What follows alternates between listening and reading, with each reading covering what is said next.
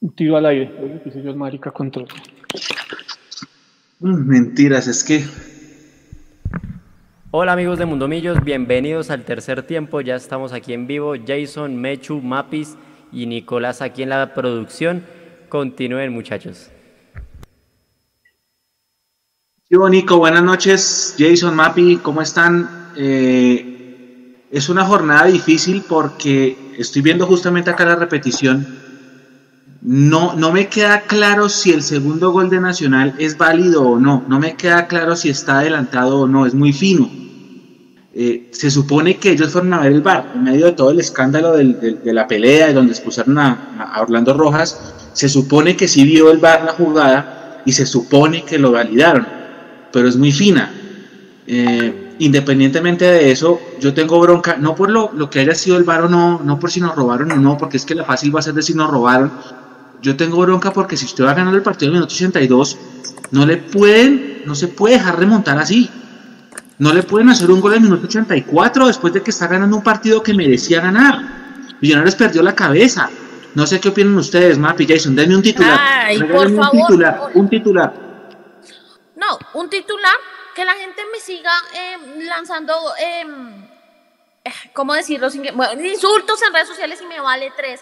Pero es que Millonarios perdió el partido, no vengan acá a decir que es que nos robaron el bar. Eso se analiza, señores, sí, pero es que a ver, no defendiste esa victoria, te quedaste celebrando, nos metieron el primero y después no fue la única jugada la de Vladimir. Antes de eso, Nacional había tenido otra jugada clara. Entonces, fue culpa completa de Millonarios, dos partidos en el Campín con cero puntos y eso no puede seguir pasando, no podemos seguir dando ventaja en nuestra casa. Fuimos primero, ¿cierto Jason? Cuando metimos ese gol. Nos dormimos y ¿qué pasó? Nacional es líder y Millonarios sexto en la tabla. Jason. Eh, yo creo que Millonarios es un equipo lagunero, Mecho. Y mientras Millonarios no logre mantener más tiempo en el campo de juego la idea que quiere Alberto Gamero, va a ser muy complicado. En eso hay muchos factores. Uno, seguramente cuando Millonarios se va arriba en el marcador, la orden de Gamero es repleguémonos un poquito y aguantemos para estar más corticos en los bloques, en ese cuadrado de seguridad sobre todo. Y dos, eh, la falta de concentración, aunque yo no soy muy partidario, yo creo que un jugador está concentrado, pero sí la falta de atención en, en algunos detalles de parte de los jugadores de Millonarios. Los dos goles por las puntas, los dos goles eh, por la eh, descargan de, de derecha a izquierda en ataque nacional, le ganan siempre a Perlaza, a partir de ahí nacen los goles Atlético Nacional. Creo que mm, Millonarios es un equipo lagunero y a partir de esas lagunas es que hoy desafortunadamente fuimos líderes tan solo como por tres o cuatro minutos y no nos alcanzó la Ni gasolina. para- siquiera, menos. No sé, no sé, O sea, no sé. no sé, o sea, fue, fue gol de Chicho. Luego la jugada de Chicho que pega en el palo que queda anulada. Y en la siguiente jugada fue el empate. ¿Cuánto fue eso? Dos minutos. Dos minutos nos duró el liderato. Eh, una lástima, una lástima porque creo que Millonarios durante los 35 minutos, como lo hablábamos con Gaby, a quien le mandamos un abrazo, ya se tuvo que ir por eh, cuestiones de compromisos personales, eh, lo dijimos, 35 minutos del segundo tiempo en donde Millonarios fue completamente superior. Posicionamiento, superioridad numérica en, en, en campo contrario, fue un equipo que eh, realizó juego interior y abrió muy bien las bandas. Cuando se animó Bertel, eh, le hizo muchísimo daño Nacional. A partir de, la- de las subidas de Bertel nacen los dos goles de eh, bueno, el gol de Millonarios y la jugada anulada, eh, perdón, la jugada no, el cabezazo ese que de, de Arango comenzando el segundo tiempo que pasa muy cerca. A partir de que Bertel se animó y de que Ruiz se echó el equipo al hombro, porque esos de los puntos altos que tuvo Millonarios hoy, hay que analizar lo que hizo Daniel Ruiz. Creo que eh, demostró que tiene personalidad y carácter. Hoy lo demostró Daniel Ruiz. Creo que si se sabe llevar bien a Daniel Ruiz, le va a dar mucho a Millonarios en un futuro. Pero yo no sigo, yo, yo todavía no le hallo una explicación, Mecho y Mapis, a los últimos ocho minutos del partido de Millonarios. O sea, trato de entenderlo y no, y no veo, porque es que no hay un expulsado, no hay un jugador lesionado gravemente por Millonarios. Al contrario, teníamos la ventaja, habíamos ido- nos habíamos ido arriba, eh, Chicho se había encontrado con esa jugada en donde se le anulan por fuera del lugar, que termina en jugada de gol anulada. Y a partir de ahí Millonarios, como lo dijo Mapis en la transmisión, creo que Millonarios no volvió de la celebración del gol. Y es la única quizá explicación que se puede dar, porque es que fueron ocho minutos nefastos, donde todo el trabajo del resto del partido se fue a pique. Espérame que estoy viendo la repetición. Usted sabe que hay una línea que trazan eh, se supone paralela a, la línea de la pelota para ver si el jugador está habilitado, ¿no? Pero esa raya la trazó un alumno de tercero de primaria tenaz. Está, está re mal trazada, o sea, para mí están fuera de lugar. Ya viendo esa raya que, que, que, estaban poniendo la transmisión, está adelantado, está adelantado y tenaz, está adelantado mal. Es decir, sí era eh, fuera de lugar del segundo gol de Nacional. Por lo que yo estoy viendo acá, respetando todas las opiniones, en este momento está hablando eh, Guimaraes en rueda de prensa, Nico, ya vamos con la rueda de prensa de Anillos, todavía no nos han dicho quién va. Pero para mí, viendo la repetición, sí está recontradelantado el jugador de Nacional Vladimir Hernández en ese segundo gol. Igual, igual. Eh, ni siquiera el 1-1 tenía que haber pasado. Ni siquiera el 1-1. No. vamos a pelear por esto. No vamos a pelear porque, porque nos robaron. No, es que ni siquiera tenía que pasar el 1-1. Sí, es lo que dice Jason. Si estábamos jugando bien, 35 minutos, hacemos un gol de otro partido porque el partido estaba muy cerrado.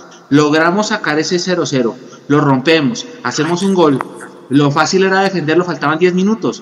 ¿Por qué perdimos los papeles en esos 10 minutos, Y es que esas son cosas que le pasan a millonarios, ¿no? Desafortunadamente también lo decía, ¿cómo es posible que marcar un gol sea una desventaja para nosotros porque es que nos quedamos en la luna, en Marte, perdemos los papeles, no defendemos y los equipos eh, que sí están despiertos aprovechan y nos van y nos marcan muy rápido ese empate desde McAllister perdiendo, perdiendo la pelota allá arriba en ese, en ese segundo gol. Jason. Mecho, yo sigo mirando la jugada del segundo gol de Nacional y, le digo, o sea, puede que haya fuera de lugar, pero ese es ese fuera de lugar tecnológico que si se utiliza mal la tecnología, como pasa con el VAR en Colombia, pues evidentemente no se va a, echar para atrás la decisión inicial. Eh, yo creo que no perdimos por esa jugada. Perdimos porque Millonarios no fue capaz de manejar los últimos minutos del partido, porque nos dejamos estar, como dicen los argentinos, porque perdimos eh, completamente el medio campo, porque nos ganaron la espalda en los últimos minutos, porque no entiendo qué pasó con Millonarios, si el estado de ánimo tenía que estar aquí arriba y al final terminamos completamente hundidos y sumergidos en un bache tremendo que todavía no lo explico.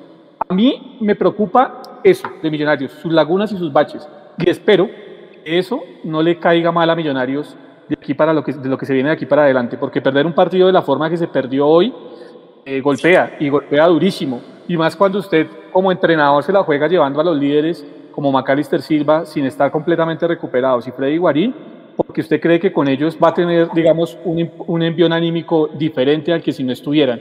Ni con eso Millonarios pudo sostener el partido en los últimos minutos. Y eso es lo que más me deja preocupado a mí realmente de cara al futuro. Es que esto no es nuevo, ¿no? Es que yo creo que a todos nos pasa y es que Millonarios marcan gol y de una vez uno se preocupa. Uno se preocupa porque dice, no puede ser, ahora qué va a pasar, lo vamos a defender, vamos a estar bien, nos van a marcar el empate. ¿Y por qué tiene que ser así? O sea, es que no se entiende. Esto no es una jugada aislada de que, hay esto solamente pasó de Millonarios, nunca se desconcentra así, no. Esto no es nuevo. Oiga, una pregunta, esa jugada, esa jugada de, Chicho, cuando hacemos el gol, la segunda, esa jugada, ¿ustedes la vieron? ¿Esa, esa era fuera de lugar o no? Ah, la, que la jugada de gol que anulan. Sí. Y para mí sí está fuera de lugar. Para mí sí estuvo bien, o sea, no lo protesté. No lo protestaste bien. Bueno, ahora a nuestra gente, porque están muy activos en el chat, por favor, que nos tiren un titular. ¿Cuál es el titular? ya está diciendo la gente, nos robaron, eh, para qué están los árbitros, el bar es una porquería, eh, estamos como Junior que nos robaron la, semana pasada, faltaron huevos, dice acá Wilson. Eh, dime, pero es que no, hay jerarquía. Dejar, yo entiendo, y, pero es que los apoyo porque para mí el bar simplemente sirve para exponer de manera mil por ciento la mediocridad de los árbitros en Colombia, pero no podemos dejar que, que, esa jugada nos desvíe de lo que realmente le pasó a Millonarios, porque es que ya lo decía, esto le ha pasado varias veces, o sea, no podemos dejar entonces que esa jugada del bar que obviamente anula un gol que para mí está fuera de lugar, entonces nos desvíe, digamos que Millonarios tuvo un partido perfecto, porque como lo decía Jason, o sea, desde ese empate no tuvo que, haber pasado. Entonces no nos desviemos completamente y echémosle toda la culpa al bar, pues porque no es así, nos quedan partidos complicados. Ahora, eso es lo preocupante, Jason, que el calendario que viene nosotros es duro y acá hay gente que está diciendo, por ejemplo, solo podemos con los chicos. Eh, ¿Qué más dice acá? la gente está enojada. Aquí, por ejemplo, Jairo Muñoz en, el, en, el, en los comentarios de Facebook dice que sí, o sea que toca solo darle duro al equipo e ignorar los errores de los árbitros. No, no se trata de eso.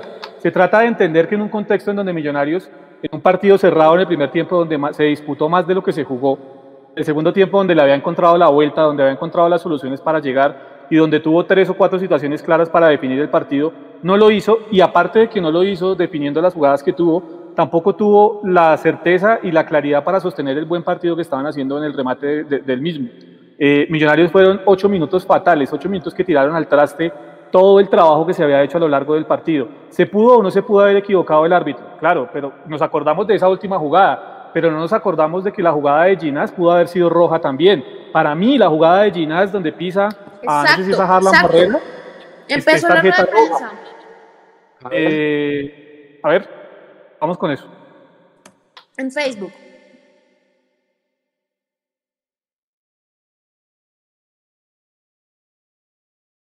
En Facebook, está en Facebook. En Facebook, está en Facebook. Ya empezó, ya empezó en Facebook. Okay. Mientras Nico coloca la, rueda de prensa, eh, no, se trata de, estar o, no a favor de unos o de otros.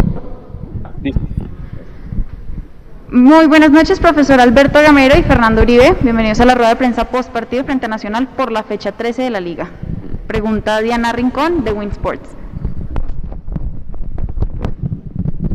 Bueno, primero, bienvenidos, buenas noches. Fernando, físicamente nos gustaría saber cómo está, porque digamos que en las imágenes y desde lo que se alcanzó a ver se notó el tirón físicamente cómo está y de pronto la frustración que le pudo generar no haber estado en, todo el partido.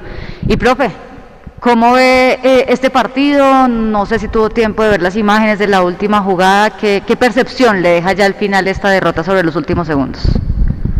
Bueno, sí, la, por la sensación en el momento eh, y esperando obviamente el diagnóstico y algunos exámenes que habrá que hacer, sentí fuerte, eh, una lástima porque estaba empezando el, juego y, sentía eh, que estábamos bien en ese momento, pero bueno, son situaciones del fútbol, son situaciones físicas que pueden acontecer en, en, cualquier momento. La verdad no venía con ninguna molestia, no, no me había avisado el cuerpo eh, como, como, puede hacerlo en algunas ocasiones, simplemente fue un, movimiento eh, fuerte que, que, sentí eh, inmediatamente el tirón y esperemos que, los exámenes digan cuánto tiempo hace. Diana, buenas noches para ti para todos los televidentes. Bueno, en lo que es el partido, me parece el primer tiempo de pronto más primer tiempo más lento de ambos equipos, porque Nacional intentaba hacer la posesión de balón y nosotros queríamos atacar rápido y regalábamos el balón, eso es lo que nos sucedía. No hicimos la, circulación que teníamos presupuestada hacerla, desgastarlo, y ellos por el momento intentaban desgastarnos nosotros haciendo posesión, pero me parecía que no era una posesión eh, peligrosa para nosotros, era para ellos simplemente de, manejar el partido. Eso fue el primer tiempo, y para el segundo me parece que ya salimos con, de pronto con mucho más mucho más ganas, mucho más deseo. La inclusión de, de, Rodríguez me parece que le dio más profundidad al equipo y, el equipo alcanzó a llegar más. Me parece que opciones de gol más claras las tuvimos nosotros. Desafortunadamente no las no la, concretamos. Pero después, casi que en cinco minutos, el primer gol sabíamos nos equivocamos de pronto en lo que fue el centro.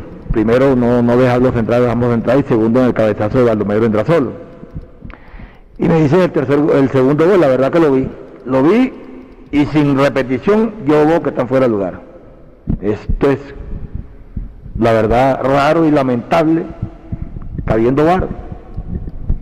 Pienso yo, ojalá que, que de pronto me equivoque y el bar tenga toda la razón. Pero en lo que vi, en lo que vi, me parece que va fuera de lugar. Entonces, perdemos un partido donde salimos con lo del deseo de ganar, darle, darle esta satisfacción a la hinchada y no pudimos cumplirle. Nos quedan todavía el resto de este torneo para, para meternos, pero, pero sí nos golpeó este partido.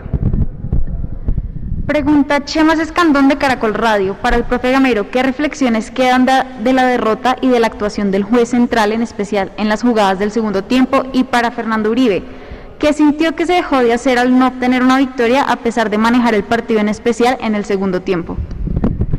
un abrazo para ti. Lo que dije anteriormente, me parece que el partido en el primer tiempo, un partido mucho de pronto más cerrado, sin tantas opciones, que nosotros de pronto eh, eh, tuvimos unas escaramuzas. Pero, pero para el segundo tiempo me parece que entramos bien y, entramos dispuestos a, ganar el partido. Eso fue todo. Ya después cuando íbamos el 1 0 no, no se dio tiempo de nada. Yo no veía por dónde Nacional no podía hacer un gol, yo no veía. Lo único era un centro, que no hubiéramos descuidado como pasaron los dos centros. Descuido de marca, porque para el gol nada más que estaba Baldomero y estaba, y estaba Harlan por dentro. Nosotros teníamos tres, entonces ahí de pronto nos equivocamos y sabíamos que de pronto podía haber una equivocación en ese aspecto. Pero en términos generales queda esa gran tristeza, ese sin sabor, ahora amargo, perder un partido de esto, porque me parece que el equipo entró a la cancha a ganar su partido, entró a jugarle mano a mano Nacional, siendo de presión alta, por momentos haciendo inicio nosotros de juego, por momentos el balón también se lo circulamos como lo circularon ellos, simplemente que nosotros de pronto regalamos un poquitico más rápido que ellos, pero bueno, queda esa amargura del partido y, no se va a bajar los brazos, aquí vamos a seguir trabajando porque todavía nos quedan más fechas. Como, como lo acaba de decir el profe, creo que en el segundo tiempo eh, tuvimos las opciones eh, para vernos en ventaja. Aprovechamos una de ellas. Eh, de pronto, para mejorar es mantener la atención después que nos vamos en ventaja. creo que teníamos que nosotros jugar con la desesperación de ellos y no al contrario. tratar de agarrar la pelota. No tuvimos mucho tiempo por encima del marcador, así que ya también ese, ese golpe del empate eh, lleva a que el, equipo se, desespere un poco. Y bueno, el segundo gol eh, lo he visto ya varias veces en el camerino ahí con los compañeros, no, no encuentro en, qué momento está habilitado el, eh, jugador de ellos, pero eso ya tendrán que revisarlo pues la gente que, está encargada de, esto. ¿no? no quiero afondar mucho en el tema porque lastimosamente eh, podemos ser perjudicados y, es mejor dejar ahí. Eh, después una lástima porque era la posibilidad de, ir en punta eh, con un partido menos que, muchos de los, equipos que vienen detrás de nosotros. Y bueno, hay que reponernos de, la situación rápido. El jueves tenemos de un compromiso muy importante en condición de visitante. Tenemos que salir a hacer lo mejor, como lo hemos venido haciendo las últimas fechas, darle vuelta a esta página, a este partido que, deja pues esa sensación de, amargura, pero, pero todavía queda mucho torneo por delante y, esperamos conseguir la clasificación rápida. Pregunta Miguel Ángel Bautista de saque de meta. Para el profesor Gamero, buenas noches profesor. Esperaba un partido como el que se vio hoy en el Campín, salió lo que tenía planeado en la semana y para Fernando Uribe. Buenas noches. ¿Por qué le costó a Millonarios mantener la ventaja en el marcador donde estuvo la falla? Buenas noches. Eh, para Miguel, yo repito, mm, mm, el, partido por momentos se portaba intenso, por momentos eran equipos que, no querían perder su partido, equipos que se cuidaron mucho. Y repito, al margen del partido, pocas, pocas opciones de gol, la más clara la tuvimos nosotros, eso, eso estoy completamente seguro pero, pues repito, lamentable perder un partido de esto cuando veo que los muchachos hacen un esfuerzo grande, cuando veo que los muchachos salen a, jugar su partido contra un equipo que, también vino por momentos a proponer, pero, pero se nos fue, se nos fue, eh, a veces no hay tiempo ni siquiera de, de, hacer un, cambio, porque nosotros hicimos el gol creo que fue al minuto 80, 81 y no hacer el gol al minuto 83, no hubo tiempo y al margen de todo nosotros en el cuerpo técnico no veíamos por dónde Nacional no podía hacer un gol, porque no, no, no, no, tenían claridad. Y nos descuidamos la pelota, en la pelota de costado en el centro, la entrada de Baldomero, y ahí yo creo que, como dijo Fernando ahora, el equipo bajó un poquitico los brazos, nos descuidamos en el segundo y, bueno, nos cobraron. Sí, fue, fue muy rápido, ¿no? El empate. Eh, siempre que, uno se va en ventaja, creo que inconscientemente eh, la mente se tiende a, relajar un poco y es algo que no podemos caer en, en este error nuevamente porque era el momento de nosotros jugar con la desesperación de ellos, jugar con el marcador a favor, pero, pero llegaron al empate muy rápido, eh, casi que no pudimos nosotros administrar bien eh, la victoria momentánea y, después eh, obviamente las desatenciones que, se pudieron haber cometido, que se analizarán, ya el cuerpo técnico nos, nos dirá en qué en que fallamos en, los dos goles, porque eh, bien es cierto que fueron las dos únicas jugadas de, ellos, más un, una eh, que fue muy atropellado mano a mano de, Jefferson y, y, basta. Eh, nosotros tuvimos un par más que, lo que tuvieron ellos, llegamos más, con más claridad al frente del arco y para tener en cuenta en los próximos encuentros, ¿no? Ser más contundentes y, estar muchísimo más atentos atrás. Quique Barona, dueños del balón, para el profesor Alberto Gamero. Se aflojó en marca en las jugadas de los goles en contra y en el segundo, ¿qué pasó en los reclamos con el Banco de Nacional? Un saludo para, para Quique. Con, con lo que está diciendo ahorita Fernando, nos concentramos en los dos goles la verdad que fue desconcentración. Y, nos cobraron, nos cobraron. Estos partidos tan importantes para nosotros, eh, para lo que nosotros queríamos, no, podemos desconcentrar y nos desconcentramos en ese par de goles. Yo pienso que, esto nosotros tenemos que, nos, nos tiene que servir de, aprendizaje, de aprendizaje. Y lo de y lo del reclamo fue que el asistente de ellos cuando hicieron el gol no fue, no fue a festejar el gol al banco nosotros. Me parece que fue una falta de respeto.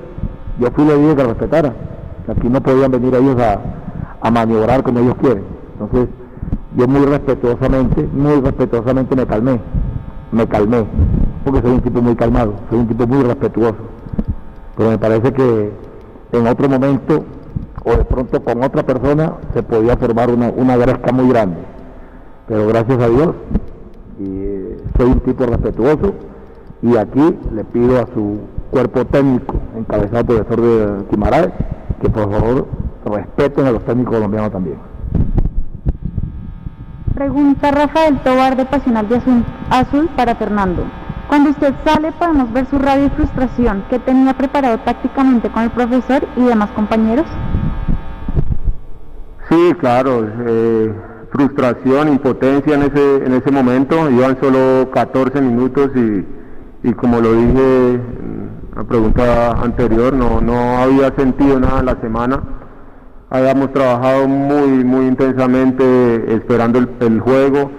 Eh, teníamos toda ya una, eh, una planeación que, por ese tipo de, situaciones eh, le toca al cuerpo técnico reaccionar y, y, hacer otras cosas diferentes a lo que, a lo que se, se trabajó es esa impotencia de, salir en una situación de esa, de no poder ayudar dentro del terreno de juego eh, y queda esa, esa, frustración. Esperemos solamente que con los exámenes eh, el tiempo no, no sea eh, mayor y que pueda estar rápidamente ayudando a mis compañeros dentro del terreno de juego.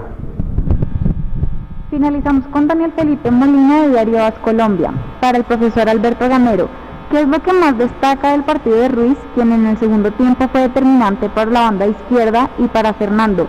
¿Duele perder tres puntos así por una decisión arbitral?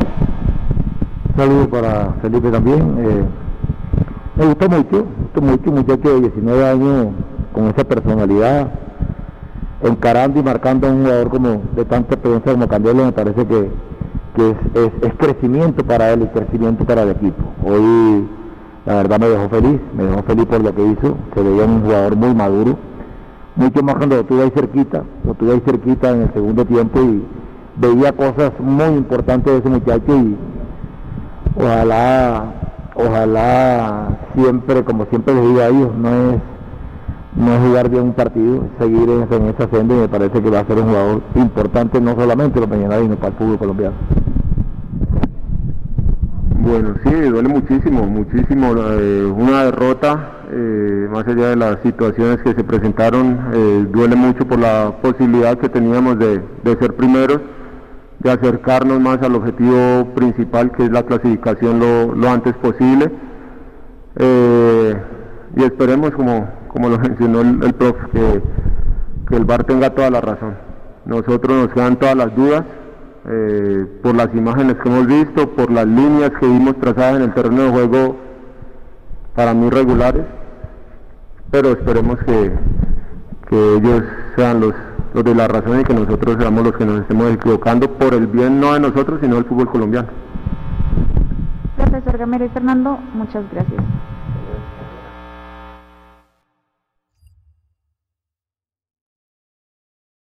Listo compañeros, finalizada la rueda de prensa. ¿Qué decir? ¿Qué decir, Mechu?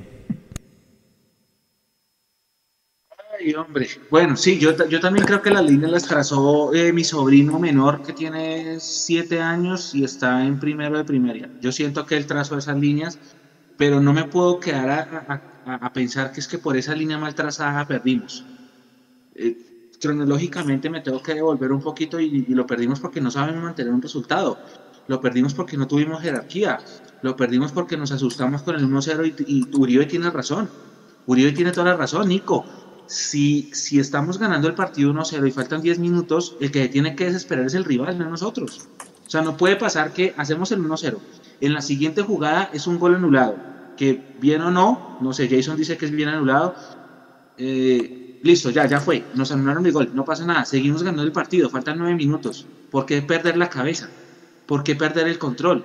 Si Nacional no había llegado en el segundo tiempo, es que estábamos controlando el partido, estábamos jugando muy bien el gran dolor de cabeza del primer tiempo fue que cuando Uribe sale lesionado, el equipo no se supo encontrar.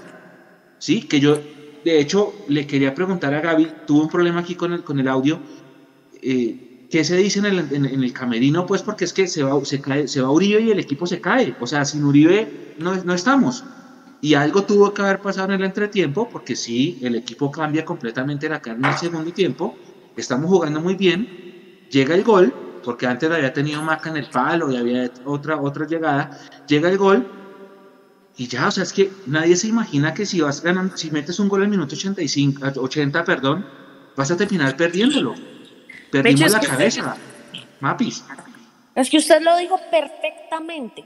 Se pierde la cabeza y es algo mental, porque salió Fernando Uribe y el equipo desconcentrado. Metieron un gol desconcentrado. Entonces yo creo que acá hay un factor común y es que el equipo sufre de una desconcentración tenaz. Cuando algo sucede, se le lesiona un jugador, el equipo pierde el papel.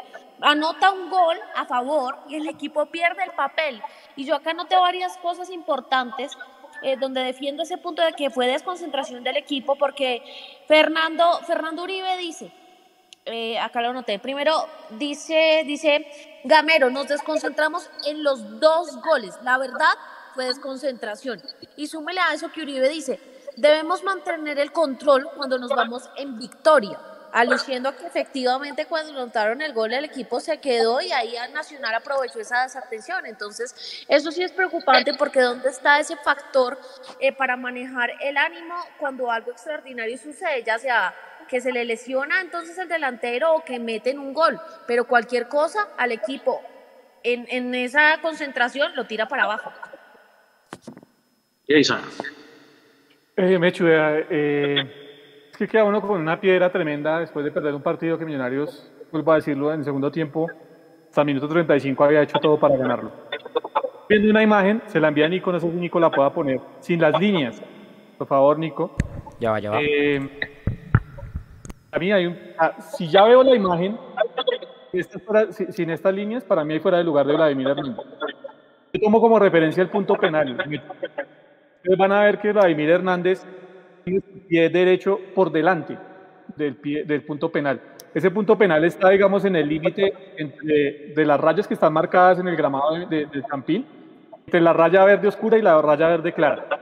Ahí digamos que está el límite de donde está la pelota y Vladimir está por delante del punto penal, su pie derecho. Creo que sí hay fuera de lugar, pero tampoco nos vamos a quedar solo con eso. Es, decir, hay una falla grave, da, bronca que teniendo una herramienta como el VAR eh, todavía se cometan este tipo de errores, ¿verdad?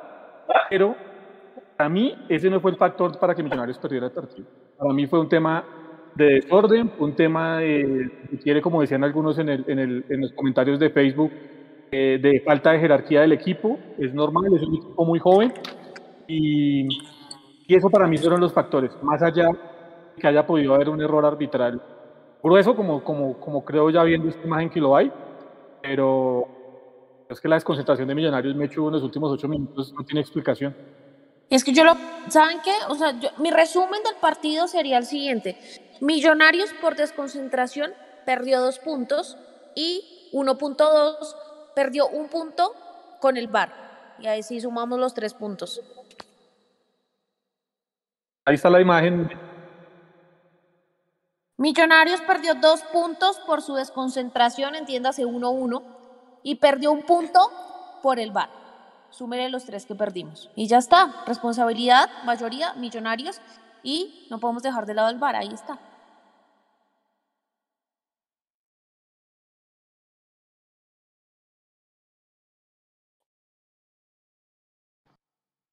y mucha gente también está diciendo nos robaron.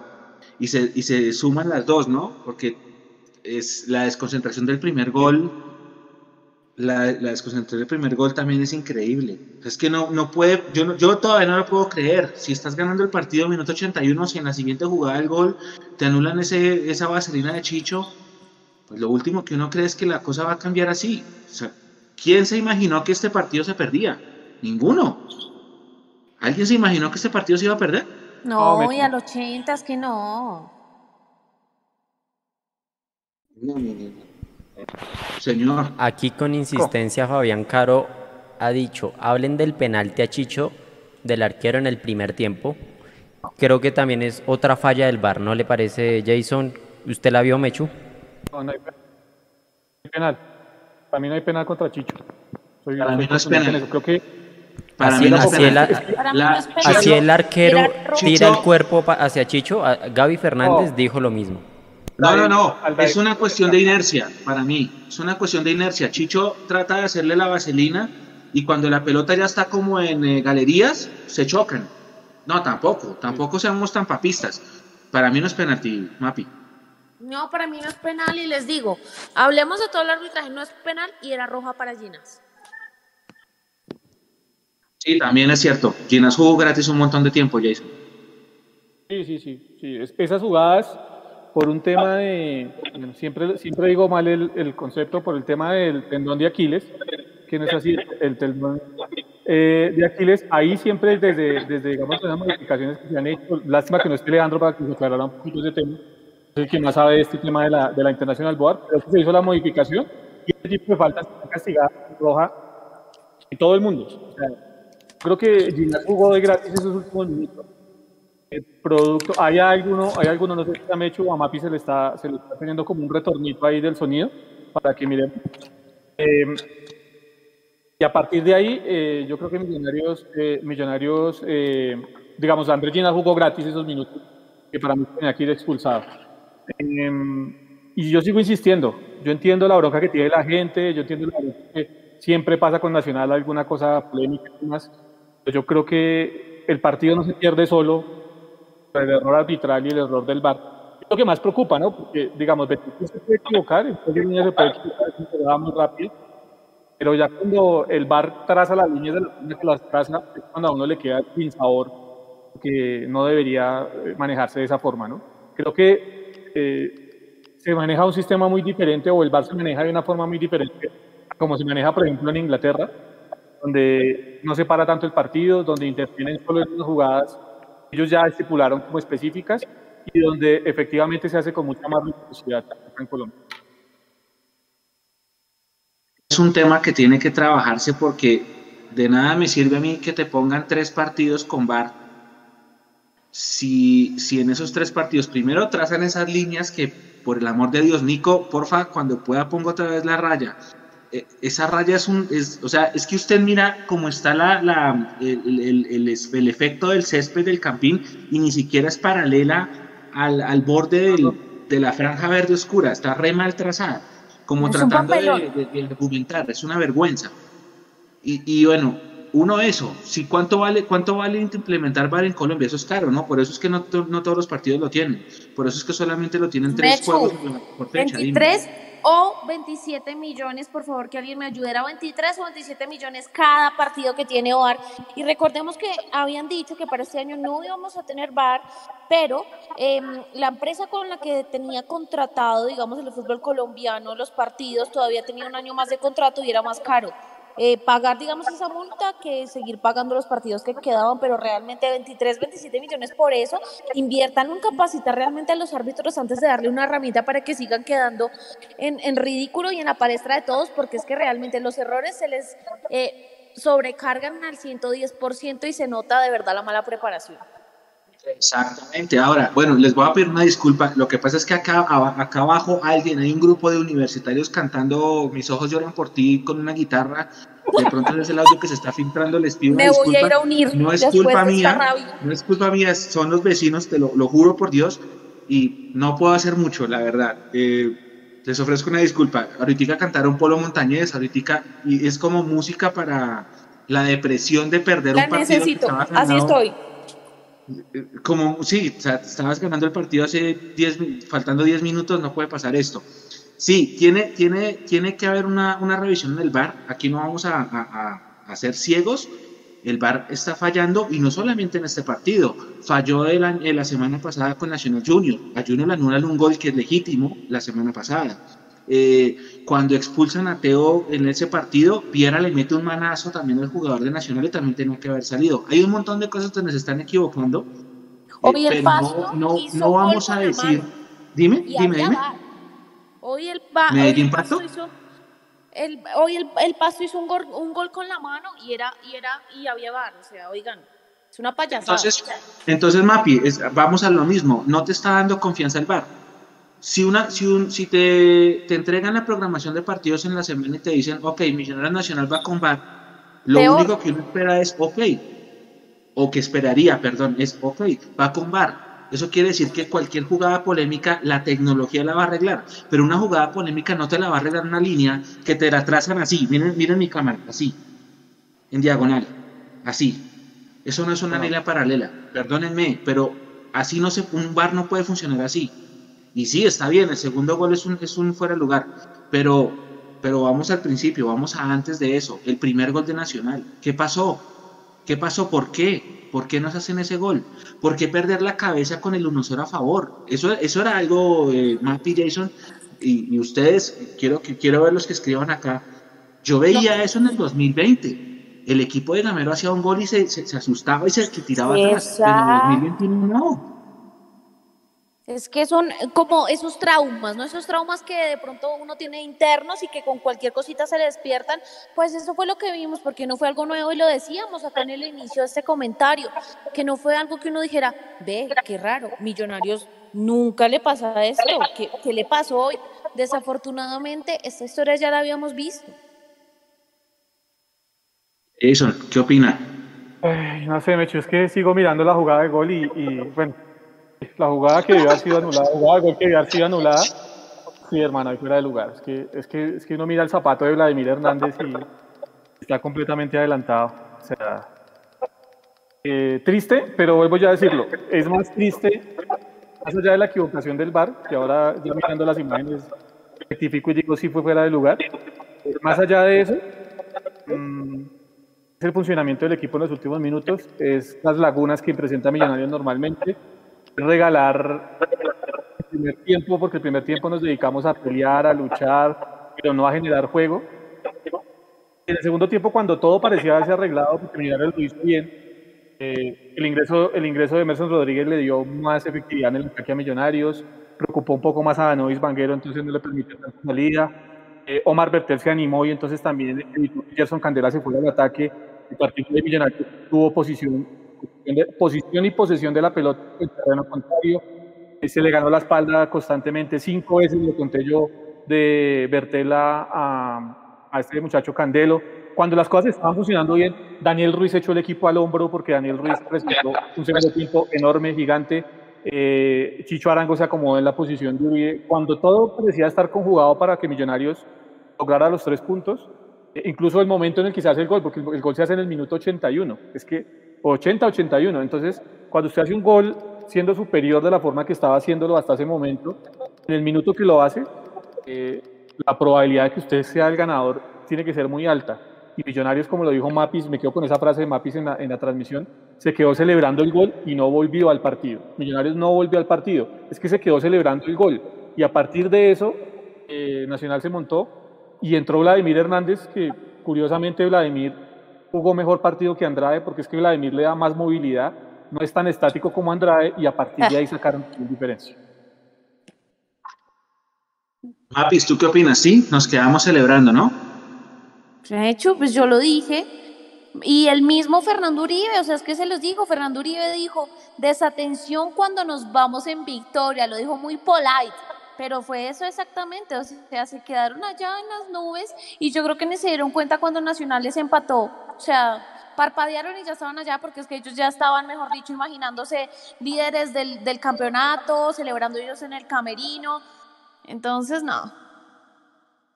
Acabo de ver el gol del pasto y si efectivamente es una mano más grande que la Atanasio. La mano, por favor es una mano más grande que el Atanasio lo que acaba de pasar. Y si ese, ese partido tenía VAR, ¿no, Jason?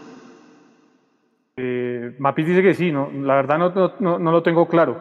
Ya, dice que sí tenía VAR. Lo que no. Ahora, claro. Ah, otra cosa, entonces no va a faltar el que diga, listo, si vamos a criticar el VAR, entonces critiquemos la expulsión de Ginás, aplica igual. No vamos a decir que el VAR tiene que ayudar a Millonarios siempre, no, aplica igual. Si Ginás, si Ginás tenía esa, esa, ese pie era roja, pues había que expulsarlo. ¿sí? Es que el bar, el bar no solamente es decir, ay, nos robaron. No, no, es, es el bar como tal. El bar está fallando, global. No a nivel millonarios nacional, sino a nivel fútbol colombiano. El bar no está sirviendo. Total, pero es que acá no es el bar, el bar sí sirve. Los que no sirven son los árbitros que lo interpretan. La verdad es que nos ha quedado grande entender el VAR. Y no solo acá como tú lo dices, yo me veo mucho fútbol y en todas las ligas veo errores absurdos que cometen los árbitros porque son ellos los que interpretan el VAR, es que se supone que el VAR se creó para eliminar el error humano, pero es que no contaban con que el VAR lo interpreta un humano, entonces eso va a ser muy complicado. Y sumemos que en todo el mundo pasa, pero sabemos que acá es aún peor y ya sabemos quién está encargado de eh, instruir a los árbitros en el bar, así que... De hecho, ¿sabe cómo se arregla ese tema del bar? Como en la NFL, conoce más de la NFL, eh, que cada uno tenga la posibilidad de pedir uno, dos o tres veces en el partido ese challenge Igual y que, no sea el árbitro el que revise. Con el eh, exacto, que no, sea, que no sea el árbitro el que tome la iniciativa o el, o el que está dirigiendo el bar el que tome la iniciativa para que se revise la jugada. O sea, que sean los mismos equipos los que pidan la revisión del VAR. Ahí yo creo que es cuando se va a arreglar el tema del VAR, porque se va a acabar la discusión. Si en este fuera de lugar, suponiendo, o sea, suponiendo que, Millonarios eh, eh, tenía la potestad de pedir la revisión, pues en este fuera de lugar va Gamero, pide la revisión y seguramente el actuar es otro. Pero como es el árbitro y el que maneja el VAR los que tienen la potestad sobre el VAR, eh, creo que se maneja y se presta para otras circunstancias. Creo que ese tema del VAR se mejora así que los equipos tengan la posibilidad de decir, lo puedo pedir dos o tres veces durante el partido, porque primero le da a usted agilidad al juego, no permite eh, la pérdida de tiempo. Aquí hemos perdido hasta 15 minutos en un partido en una revisión de jugada del VAR. 15 minutos que me parece a mí eh, una cosa eh, supremamente, no sé, abrupta pues, con el juego, porque es que la esencia del fútbol es otra, muy diferente a la de otros juegos donde se utiliza este tipo de herramienta.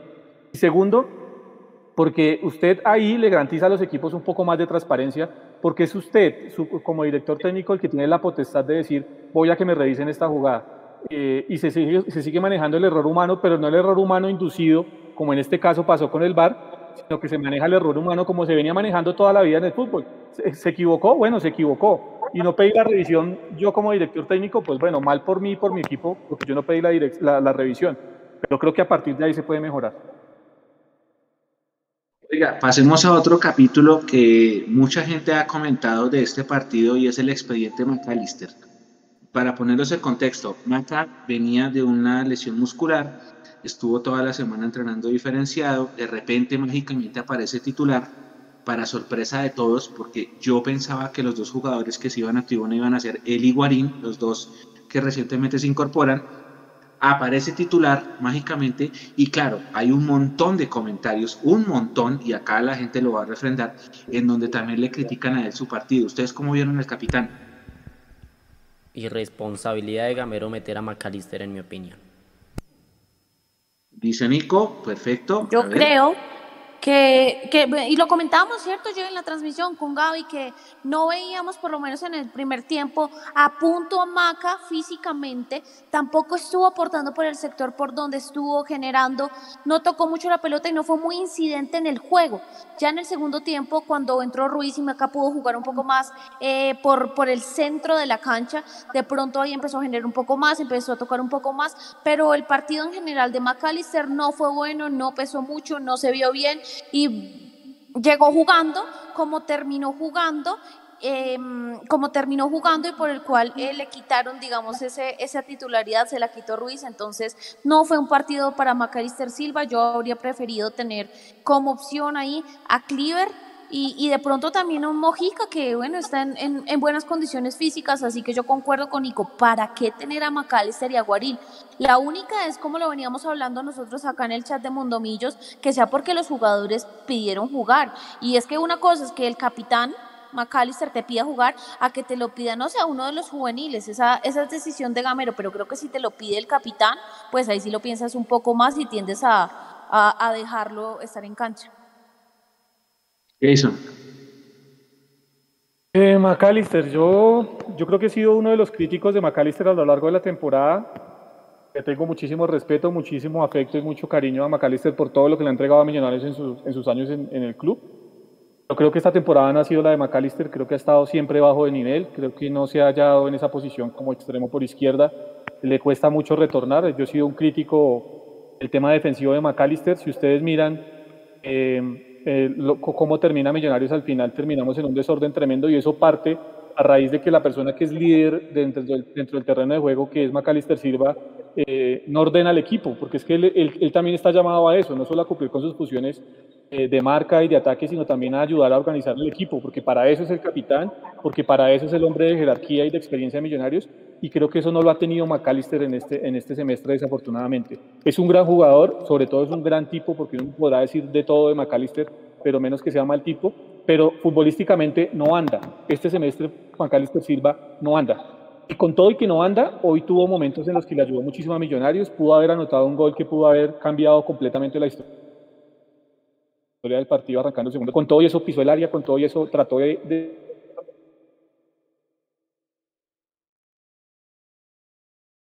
darle la posibilidad de que él tenga minutos de descanso, se ponga a punto y que él mismo sienta, porque el jugador va a sentirlo, o el jugador lo siente mejor, cuando no está bien, que él sienta que no está bien y que tiene que dar un poquito más para volver a la titular. Creo que con Macalister se está equivocando el profe Gamet. Sobre lo mismo va la otra pregunta, Pereira. ¿Qué opinan? Mm, se fue Mapi. Mapis. Se fue Mapis. Eh, se fue Mapis. Mientras vuelve Mapis, eh, yo, yo le digo, a mí me parece que Pereira entró bien. Y entró bien porque yo creo que la idea de juego, y algo de eso digo en la, en la rueda de prensa del profesor Gamero, la idea de juego de Millonarios para el segundo tiempo era tratar de someter durante más tiempo, como lo hizo en los primeros 15 minutos, Nacional. A partir de eso necesitaba un poco más de salida, por eso el ingreso de Emerson y por eso después el ingreso de Pereira que entró al minuto 62. ¿cierto? Eh, ahí yo creo que Gamero cuando vio que Emerson le estaba dando un poquito más de volumen en ataque, que ya lateral de Nacional no iba, eh, este banguero no se iba tanto al ataque, entendió que podía ganar en el medio campo, porque ya había ganado por las puntas, ya había ganado las bandas, había controlado ahí, y a partir de ahí podía ganar en el medio campo. Creo que por eso se la jugó con Juan Carlos Pereira, que para mí, para mí, eh, ingresó bien en el partido. Hoy, digamos, fue mucho más frontal en su juego, tuvo por ahí dos o tres cambios de frente interesantes, eh, ayudó en marca y sobre todo eh, preocupó mucho a Rovira en, en, en el medio campo de Nacional. Siempre le ganó a Rovira, y a partir de ahí Millonarios empezó a crecer también en la construcción de juegos. Yo creo que Pereira hoy, a diferencia de otros partidos, lo hizo, lo hizo de buena manera. Bueno, yo no comparto en totalidad lo que dice Jay, porque yo creo que entró y cumplió el papel que Gamero le pidió, que era tener un Millonarios, como lo dicen, eh, más vertical, que le diera más preocupaciones a ese mediocampo de Nacional. Yo lo decía, intentó un remate de media distancia, encontró el espacio, lo hizo muy bien, pero en ese momento eh, donde Millonarios se desconcentró, le entregó la pelota a Nacional, él también falló allí en la marca porque por ahí Hart antes de que lo sacaran, eh, el mismo Perlaza, eh, fueron muy incisivos. Así que nuestro punto de discordia, ¿no, Jay? Tu, tu Pereira y mi anti-Pereira casi, pero, pero bueno. Era demorado. Entró bien para lo que le pidió Gamero, pero en general, ya cuando el equipo se desconcentró, no, no fue, digamos, un, un punto diferente o alguien que, que pudiese guiar ahí en el mediocampo. Así que en, en general. Mechu, duré Duré 53 minutos sin discutir, sin discutir con Mapis. 53 Yo no estoy minutos discutiendo, estoy diciendo que es nuestro punto diferente. Como tengo todos los puntos diferentes con Juanse, contigo tengo a, a Pereira. Sí, no, está bien, Mapis, es, es molestante, tratando de meterle un poco de energía a esta, esta gris noche, ¿no, Mecho? Sí, además, aprovechando que mencionan a Juanse, hay que mandarle un saludo muy grande a su mamá, a la mamá de Juanse que está cumpliendo años hoy, por eso Juanse no está con nosotros. Eh, un abrazo muy grande de parte de todo el equipo. Mapis, ¿por qué te ríes? Es un clasiquero de victorias, dejen de defenderlo, dejen de defenderlo. La mamá seguro ya está durmiendo y él no quiere saber nada, solo viene acá cuando Millonarios gana. Pero bueno, dejaré que se defienda cuando esté presente, que no me gustaba hablar mal de los ausentes. Eh, Nico, avíseme porfa si tenemos audios, ¿listo? Nico estaba en la misma fiesta que Juanse. Sí, yo creo que se fue con los estudiantes que estaban tocando guitarra sí, acá abajo. los de abajo. Sí, eh, bueno, Ay, mientras no, tanto, eh, sí, eh, acá mucha gente sí dice que McAllister no, no, no, jugó- no tuvo un buen partido. Ahora, hay gente que dice que sí, que sí jugó bien. Eh, hay gente que dice que sí, que lo hizo bien, que pronto le damos muy duro. Ah, ¿Qué más está por acá? Mucha gente está diciendo que definitivamente el tema pasó por la jerarquía y yo creo que sí está alineado a eso, ¿no? Lo que nos ha pasado en la noche de hoy es un tema estrictamente de jerarquía, con bar, sin bar, lo que ustedes quieran, pero, pero para mí sí pasó por la jerarquía, sí pasó por la jerarquía y pasó por acá, por acá, porque si bien el fútbol se juega con los pies, esta parte juega mucho la cabeza y creo que Millonarios perdió los papeles con el 1-0 y, y con esa me voy. Mucha gente sí está diciendo, obviamente, que, que sí, que hay, un, que, hay un, eh, que hay un componente de jerarquía, de falta de jerarquía, y hay una foto de ese carrusel que están viendo ustedes ahí en pantalla, en la que sale Alberto Gamero mirando al piso así, esa foto es perfecta. Esa foto simboliza lo que nos pasó esta noche, eh, sobre todo los últimos 10 minutos. Otra cosa, mm, ¿qué pasa? ¿Qué pasa con, con- con el primer tiempo? Eh, ¿Por qué Pobre, ¿Por qué pobre. la salida de un jugador nos afecta tanto? Así de, así de inexperto es el equipo que si se va Fernando Uribe tenemos que esperar a que nos, en, el, en el entretiempo nos regañen para volver al juego, Mapi Jason. Vengan, y es que esto ha pasado a segundo plano, pero a raíz de que tú mencionas eso, yo me pregunto, ¿por qué ese cambio? ¿Por qué no metió a un Jader Valencia, no? 9 por 9. ¿Por qué metió a Daniel Ruiz y mandó a Chicho allá a la punta? ¿De verdad eso no estaba funcionando? ¿De verdad Jader está en tan mal nivel? ¿O por qué cambió esa idea? Es que, es que, a diferencia de lo que dice en el plan quinquenal, Mapis, yo sí creo que Jader Valencia no es un jugador para estar en Millonarios, con todo el respeto. Yo creo que Jader Valencia no tiene ni la experiencia en el fútbol colombiano, ni la experiencia en el fútbol europeo, como lo dice Gustavo Serpa en las actas, pues como para estar en Millonarios. Eh, y yo creo que esta variante, si, si, echamos eh, un poquitico eh, memoria y, y miramos a fechas atrás, sí le habíamos pedido en algunos momentos esta variante también al profe Gamero. Si no está Uribe, si no está Arango, pues la posibilidad de que pase McAllister a jugar por el medio y de que Daniel Ruiz sea el extremo izquierdo está. Y yo creo que desde la idea de juego no estaba mal. Lo que pasa es que para mí Chicho siente mejor jugando desde atrás y le costó mucho acomodarse en la posición de Uribe. Le costó muchísimo fijar a los centrales de Nacional y por eso se vio perdido en el primer tiempo. En el segundo tiempo ya cuando ingresa, cuando ingresa Emerson, le, gana siempre la espalda a Vanguero y, tiene, y, obliga, ya voy aquí con números, y obliga al número 5 a Perea a ir a hacerle respaldo a Danovis Vanguero, ahí Millonarios encuentra una posición más clara y más contundente para, para Chicho Arango. Ahí se libera un poco de espacio y Chicho Arango encuentra su lugar en el, en el terreno de juego. Son las situaciones que van pasando a medida que van pasando los minutos y creo que era válido. Eh, lo que no es válido es que el equipo se caiga como lo dice Mechu tanto.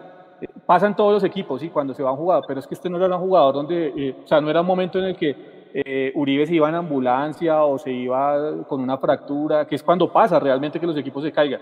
Esta es una lesión muscular normal, común y silvestre en cualquier atleta. En cualquier deporte puede pasar esta lesión que le pasó hoy a, a, Fernando Uribe. Eso es lo que llama la atención. Yo, yo diría, se cae el equipo si se fue con una fractura, si se fue en ambulancia, si realmente lo vemos grave. Pero es una lesión normal, una lesión normal y el equipo tiene que trabajar obviamente mucho más en lo mental. Sí, de acuerdo, de acuerdo. aquí no me están diciendo eh, que hace mucha falta Iron, por ejemplo, en un tipo de partidos como este, y me hacen una reflexión a la que podemos analizar, la MAP y Jason, y ustedes también acá. Dice alguien, oigan, pero con esa nómina de pelados le metimos 3-0 el año pasado. Entonces no vengan acá a hablar de falta de jerarquía. Lo que pasa es que son momentos diferentes, ¿no? Falta de cabeza, cabeza, mentalidad. Claro, claro, y, lo que dice él, recuérdeme si estoy mal, el año pasado, por ejemplo, estaba Iron, estaba Duque, eh, había jugadores con un poquito más, de, estaba Matías, no sé si, no, lo tengo en la cabeza, pero creo que estaba Matías, o sea, había jugadores con un poquito más de experiencia, los que hay hoy en el terreno de juego. Es que es, que es decir, yo, y yo voy a muerte con esto, yo a los muchachos los voy a entender, cuando hablo de los muchachos es de Emerson, de Edgar, del mismo Steven, que aunque es, el que le lleva, digamos, años luz a los demás, de Juan Camilo, de Ginas, yo ellos lo voy a entender porque es que les tocó estar ahí, les aceleraron un proceso, porque las directivas no fueron capaces de, armar una cosa mejor, entonces les aceleraron un proceso. Y a partir de eso ellos han, han dado lo que tienen para responder, pero este tema del mental y este tema de los baches lo van a tener. Por eso, por eso cuando Juan se la vez pasada decía en un tercer tiempo, es que si no nos ponemos, o sea, si, si nos descuidamos y nos llevan a Ginás, porque Ginás está aquí yo le decía, venga, tranquilo, tranquilo porque es que en cualquier momento Ginás también puede tener un bajón, porque es que en cualquier momento, como ya lo tuvo Emerson, se puede presentar el bajón de Emerson, porque a Edgar, eh, aunque ha mostrado dos buenos partidos atrás, también le pesan partidos como este. Es que es la juventud del equipo que lo lleva a tener esas fallas mentales. Eh, y pueden tener 35 minutos fantásticos como los que tuvieron en el segundo tiempo, o un muy buen primer tiempo como el que se tuvo el año pasado cuando se le ganó 3-0 a Nacional, donde en el primer tiempo se resolvió el partido, pueden tener 7, 8 o 10 o 15 minutos como los fatales que tuvimos para, para, terminar perdiendo el partido. Ese es el tema con un equipo joven. Mapis. Sí, concuerdo con Jason y mi pregunta es, a Millonarios le cuesta cerrar partidos, porque es que no fue un gol que nos metieron al minuto 20 y bueno, listo, resto del primer tiempo y todo el segundo a defenderlo, no, pero al 80 Millonarios definitivamente le cuesta cerrar partidos y yo no sé si eso es de jugadores o de técnico, porque el técnico es el que les tiene que trabajar la cabeza y es el que les tiene que enseñar a cerrar los partidos. Yo les voy a hacer una pregunta. ¿Qué, qué pudo afectar más? ¿La celebración del 1-0 que ustedes comentaban que nos quedamos celebrando hasta el empate o la siguiente jugada que es el gol anulado? O la combinación de los dos? ¿Qué tuvo que pegar más para que en la siguiente, la siguiente jugada después de, esa, de esa de Chicho es el centro y el empate? ¿Qué, qué, qué, qué influyó más para ustedes? No, yo, estoy, yo sigo con la mía y con la que dijo Mapis en la transmisión. No volvimos nunca de la celebración. El área no volvió de la celebración del gol del primer gol. A partir de ahí se fue el equipo. Sí, yo no cambio, yo no cambio eso. O sea, es que de verdad yo lo pienso, lo pienso, lo analizo, yo leo mis apuntes acá porque yo tomo muchos apuntes y que no le veo otra, es eso, Mechu. Y es absurdo porque ¿quién se desconcentra cuando mete un gol? No, pero nos pasa. Eso se llama miedo escénico, o pareciera ser miedo escénico. Como que todo el orden está perfecto, controlado y, y hacemos un gol. Eso un jefe mío decía morir de éxito que como que uno tiene las cosas tan bien que no se las cree ni uno mismo y deja que se le venga el mundo encima. Eso de pronto nos pasó a nosotros. E, él decía morir de éxito, lo, lo recalcaba mucho cuando las cosas salían muy bien, que de, repente él decía, cuidado, eh, el hecho de que, uno, de que las cosas salen muy bien, hay que mantener la calma y tal vez por ahí va la cosa. Eh, es, es, es muy triste, muy triste. Ah, la jugada de Chicho acá están pidiendo que nos... Que, señor, señor, señor. Ahora, Mecho, que, que yo también, eh, yo sí comparto con algunos de los que están escribiendo y ahí tiene que ver mucho el técnico. Es que cuando usted ve listo. Y, yo lo decía en la transmisión, Millonarios no puede perder la cabeza porque listo, nos empatan. Perfecto, es un accidente, puede pasar, demás. Pero cuando usted ve que le empatan el partido y que quedan tan pocos minutos y que usted con ese empate pues sigue ahí en la pelea y que sea como sea no está perdiendo el partido que ningún hincha de Millonarios quiere perder y en su casa, pues, hermano, tome réditos. No estoy diciendo que renuncie a ir a atacar y que renuncie a ganar el partido. Hay formas de hacerlo. No podía perder la cabeza. Y en ningún momento se vio, oiga, paren y vengan, organicémonos en el medio campo. Creo que ahí también faltó la mano, vuelvo a decirlo, del líder en el campo que era Macalister Silva y obviamente del técnico que no fue capaz de organizar nuevamente las piezas para soportar los últimos minutos del partido. Es que eso es lo que yo digo, Jay, ese error ya lo había tenido Millonarios, en, digamos, hasta en el semestre pasado, que Millonarios no sostenía un marcador porque no lograba sostenerlo y nos pasó muchísimas veces que gol nos empataban, gol nos empataban y siempre pasaba lo mismo y terminábamos perdiendo puntos importantes en el campín como hoy. Entonces, ¿por qué el técnico no trabaja esa parte? O sea, eso es un error reiterado que viene justamente desde la cabeza, porque cambian los nombres, se mantiene una base, pero cambian los nombres y yo no creo que el jugador pueda cometer el mismo, exactamente el mismo error que su compañero. Entonces, sí, eso viene desde Gamero. Bueno, Nico, eh, dos, dos comentarios rápidos. Dice aquí, parecemos burros, nos echan flores y nos, nos las terminamos comiendo. Esto lo dice Luisa Rojas por Facebook. Y acá hay gente que está, está diciendo Alberto Gamiedo, acá en YouTube, varias personas lo están comentando. Y por acá dice Iván Beltrán, por más de que los canteranos sean buenos, a ellos le faltan jugadores que tengan jerarquía para manejar los partidos. Nico, vamos con audios, porfa, y ya seguimos debatiendo esto, por favor. Volvió Nico, vea. Muchachos, buenas noches. No nos engañemos. El equipo no funciona. Millonarios no tiene equipo para pelearle a los otros equipos eh, de jerarquía de Colombia. Los puntos que hemos conseguido los hemos conseguido contra los mismos equipos de la liguilla de eliminados del semestre pasado. Pero nosotros en realidad no tenemos cómo pelearle a los equipos grandes. Si ustedes se dan cuenta, Millonarios hoy, entre comillas, tuvo el control 80 minutos pero Nacional en 10 minutos que jugó nos dio vuelta. No tenemos equipo, muchachos, lastimosamente con el dolor que nos puede dar esto, Millonarios no tiene expectativas. Los canteranos nunca podrán ser solución para conseguir títulos. Los canteranos son solución para acompañar equipos que tengan una expectativa de título, pero nunca podrán ser la solución. Es triste ver nuestro equipo en estas condiciones. Les habla Luis Fernando Valencia Ramírez. Es lamentable cómo le metieron la mano al partido Millos Nacional.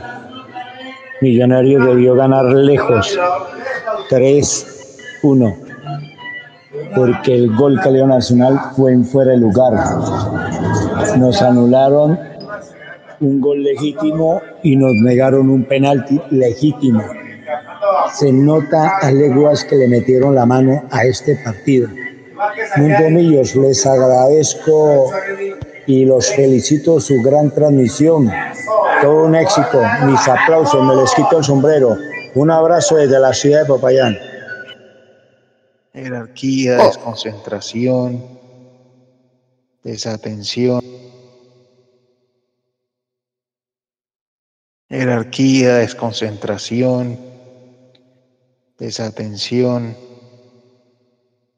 ¿Cómo puede ser que faltando 10 minutos para que se acabe el partido no sepamos cerrar ese, ese partido? ¿Qué necesidad teníamos de ir a buscar un gol más? No, teníamos era que defendernos, teníamos que agruparnos, hacer dos, dos líneas de cuatro bien sólidas y juntas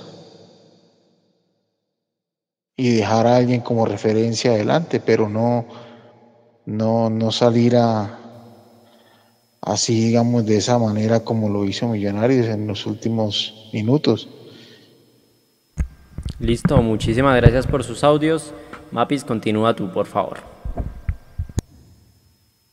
Sí, no, efectivamente estoy de acuerdo con, con en gran parte con, con, los oyentes, efectivamente ya lo hablamos acá, el tema del bar, hablamos el tema de la desconcentración y es que lo decíamos, ¿no? Uno no les pide que si meten un gol al minuto 10, al minuto 25, incluso al minuto 48, se escondan, ya no se escondan, porque eso tampoco funciona. Pero es que, como lo dijeron, era, el minuto 80, era un partido complicado, era un clásico jugando en casa, entonces, ¿por qué no iban a defender ese resultado? O sea, desconcentración y me mantengo en que Millonarios no sabe cerrar partidos. Jason. Sí, total. Yo creo que le falta a Millonarios cerrar los partidos. Lo que usted dice, lo, que le decía su anterior jefe, que es Mecho, que da, en el punto, hay que saber manejar el éxito también. Y creo que Millonarios no lo ha aprendido a manejar. Y mientras eso no aparezca, va a ser complicado. Va a ser complicado cuando usted, como cuerpo técnico, eh, pues no se rodea bien de todo lo que hoy hay que rodearse en el fútbol. Yo no, yo no sé y, prometo hacer la tarea cómo se está trabajando la parte mental en Millonarios, pero eso es una de las tareas principales hoy de los cuerpos técnicos eh, a nivel mundial. El, el, tema mental en cualquier equipo del fútbol del mundo se tiene que trabajar, porque con todo este tema de las redes sociales, con todo este tema de los videojuegos, con todo este tema del bullying y demás, eh, el tema mental para los jugadores es muy importante y creo que eso en Millonarios es una tarea pendiente como algunas otras, pero creo que esa eh, es la más inmediata a atender. Esta frase es de Natalia Martínez, un abrazo grande. Ella es muy, muy seguidora de nosotros en YouTube y dice, les da por sacar el carro de bomberos con nada, somos dependientes de varios jugadores y aún no hemos encontrado la columna vertebral, pero estamos en la pelea. Somos sextos, la tabla de posiciones, porque es que esa, fue otra, ¿no? Que llega el gol de, Chicho y en ese momento Millonarios era primero y todos mirábamos hacia abajo a todos los rivales porque el empate de Cali y Tolima nos dejaba la posibilidad de ser primeros con la victoria y como que ese momento de éxtasis eh, no sé si influyó, no sé si los jugadores también en la cabeza les habían dicho si ganamos somos primeros y como estábamos primeros y faltaban 10 minutos, de repente ¡pum! Se esfumó todo y ahora el primero, imagínense cómo en la vida es el equipo verde que nos ganó hoy. Eh, con varo, sin varo, con lo que sea, pero pues qué papayazo dejamos perder. Tengo una preocupación, compañeros, y lo voy a expresar en este tercer tiempo, y es que el calendario que le tiene Junior también es fregado. El calendario que nos queda a nosotros es muy bravo, muy bravo. Y lo de hoy es un campanazo de alerta para entender, ojo, Estamos en los ocho, sí. Este torneo, como yo lo veo, lo van a disputar 10 equipos. Del 11 para abajo ya están todos afuera. Los primeros 10 van a pelear por 8 cupos. Y uno dice, listo, sí, estamos en los 8, somos sextos, todo. Junior descansa en la última fecha, eso es una ventaja.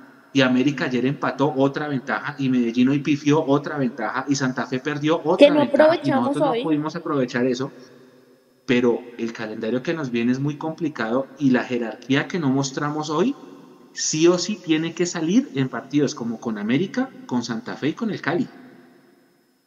Está en silencio, Jason. Pues Sí, sí, sí. Eh, eh, totalmente de acuerdo. Si, si vamos a mirar el calendario de Millonarios, ya lo hemos dicho, desde hace fechas atrás lo hemos venido hablando, tienen dos partidos que sobre el papel deberían ser puntos para Millonarios. El tema de Bucaramanga, y me corriges, Mapi, si el siguiente es Águilas Doradas, ¿verdad? Es primero eh, Águilas el jueves y el ah, domingo Bucaramanga. Local Bucaramanga. Sobre, sobre el papel, si Millonarios logra mantener en el tiempo y logra tener más efectividad, así como lo ha hecho en otros partidos, y logra mantener en el tiempo esos 35 minutos del segundo tiempo de hoy, no tendría problema para pasar por encima de estos equipos. Sobre el papel, estamos hablando, ¿verdad? Eh, y ahí llegamos que si Millonarios suma esos 6 puntos llegaría a 28. Y a partir de ahí le quedarían sumar 3 puntos más para estar dentro de los 8. Yo creo que Millonarios, y lo dije hace fechas atrás también, Millonarios se va a meter a los 8 y tiene con qué pelear para meterse a los 8. De ahí para adelante, no sé qué gasolina y qué combustión tenga Millonarios para poder soportarlo. Afortunadamente, el sistema del campeonato de ahora, eh, si tienes una buena tarde y el equipo rival tiene una mala tarde, con eso, digamos, legalizas la llave y, vamos al otro lado. Si fueran cuadrangulares, yo lo vería más complicado porque seguramente Millonarios no tendría cómo sostener eh, contra esos equipos de jerarquía eh, seis partidos en un cuadrangular. Diferente a sostener uno o, un partido y medio bueno por llave para ir avanzando. Hay, hay un, dice, dice acá Julián Sabio, eh, hoy Millos hasta el final. Hasta hoy los sigo. No, Millos, lo que pasa es que de nada sirve jugar 35 minutos bien si en los últimos 10 pierdes el partido, ¿no? Y eso también me sorprende a mí porque yo no sé si ustedes o coincidan o no, los 35 minutos del segundo tiempo fueron de lo mejor que le he visto a Millonarios en el, en el, en el campeonato. Y por eso mismo cuando entró el gol yo dije, ya, no, esto es nuestro. Porque estábamos jugando tan bien. No es fácil, no es fácil neutralizar una nómina como la de Nacional, que por nombres es mucho mejor, pero lo estábamos logrando. Y 35 minutos bien jugados, muy bien jugados, que nadie se imagina que con el 1-0 entonces era lo peor. O sea, el 0-0 era mejor que el 1-0 para cómo terminó la historia. Sí, o, como me decía alguien aquí por el, por el, por el WhatsApp ahorita, eh, Millonarios debía haber eh, aguantado y haber hecho el gol al minuto 90, con eso no tenía tiempo de reaccionar Nacional. Eh, es, que, es que es lo que volvemos al tema, no, entiendo Millonarios cómo pierde los papeles en los últimos minutos. Perlaza desordenado en, esa línea de cuatro de Millonarios al final, Bertel que había estado impecable le ganan la, la espalda, pero no le va a machar la culpa a Bertel porque es que la espalda se la van a ganar a usted una, dos o tres veces en el partido. Eso es normal porque es que el equipo rival también juega. Eh, en ese primer gol, lo mal posicionados que están los centrales, vean dónde está Vargas y vean cómo está Ginás. Y, y, al final, pues obviamente, por, un tema de, de, altura, le logra ganar Baldomero la, la posición a, a, Perlaza. En el segundo gol, Perlaza no está en su posición, entonces no sé si es Ginás el que tiene que ir a cubrir la posición allá y, no, y no logra llegar a hacer el cierre y entonces como veníamos a contrapié, pues el que está de frente al arco en fuera de lugar es Vladimir Hernández y nos logran definir. Son muchos detalles que al final se le escaparon a Gamero y al equipo dentro del terreno de juego. Vuelvo a decirlo, pues para la gente que está enojada, que es que estamos analizando mal. Yo analizo que sí, hubo fuera de lugar, pero no perdimos solo por eso. ¿Incidió en el resultado? Sí, incidió en el resultado. Pero si Millonarios hubiera tenido un mejor manejo del partido en ese último esos últimos 15 minutos, porque al final se jugaron casi, no, casi los 95, eh, Millonarios habría tenido otra suerte en el partido, pero las desatenciones, la falta de jerarquía del equipo y la falta de atención del técnico a los pequeños detalles en el terreno de juego nos terminaron llevando a la derrota. De acuerdo, Mapis. Yo lo sigo resumiendo para la gente que está, que está brava. Yo lo sigo resumiendo como ya se los decía, o sea, Millonarios perdió dos puntos en el momento en el que se dejó empatar y luego perdió un punto por culpa, digamos, del VAR, pero en general ustedes lo ponen en una balanza, dos culpas de Millonarios y una del VAR, culpa de Millonarios. Entonces, qué pena, pero acá se analiza todo y no podemos esconder con un dedo que esto a Millonarios le ha pasado muchas veces y que en el siguiente partido entonces no hay VAR y nos pasa lo mismo, ¿a quién le van a echar la culpa? comentarios acá que dicen que el plan quinquenal empezó muy bien. Los invitamos este martes a la asamblea a las 9 de la mañana. Vamos a tratar de transmitirla si lo logramos.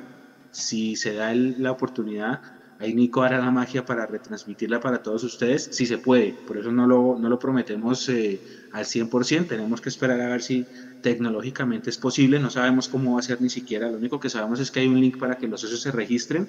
Yo ya me registré y hasta ahí. No sabemos ni si va por YouTube, si va por Facebook, no sabemos nada más. Eh, pero pues los invitamos a que estén pendientes de nuestras redes el próximo martes a las 9 de la mañana. Voy más con, con comentarios. A ver, Orlando Morales, Millos dio papaya y papaya pues pasa lo que pasa. Eh, ¿Quién dice acá? Jonathan Contreras, siempre nos roban en Facebook. Eh, Rafael Ortiz, estamos dentro de los 8 y listo, cumplió el plan quinquenal. Jonathan Contreras, ¿qué piensan ustedes si buscamos por otro lado? Por ejemplo, a Mojica. Es muy raro, lo de Mojica es muy raro. Yo, yo creo que fue que Guarini y Maca pidieron, pidieron jugar. Es la única explicación que a mí me da para que dos jugadores que venían recuperándose de lesiones de repente aparezcan convocados primero y segundo en, entre los 18, sacrificando a Mojica y a Cleaver. Es la única explicación que yo tengo, que los jugadores hayan dicho, profe, este es el partido, yo quiero estar. No, no, me, da, no me da otra explicación. Dice acá Animus en Twitch, el árbitro no influyó y Gina se salvó de la roja varias veces. Eh, toca ganarle a los pequeños que faltan, incluyendo Santa Fe. Esto lo dice Eddie Girón. Dice acá Edwin Raba, Millonarios tiene que ganar sí o sí. Que el calendario que falta está fuerte, ni que hijo de madres, dice él. Estamos jugando solamente un torneo. Daniela pregunta por el concurso. Nico, el giveaway lo sorteamos hoy, ¿cierto? estamos cuadrando un par de detalles técnicos, miramos tiempo, si alcanzamos hoy, si no en la próxima emisión, no hay problema. Ya, ya les confirmo. Listo.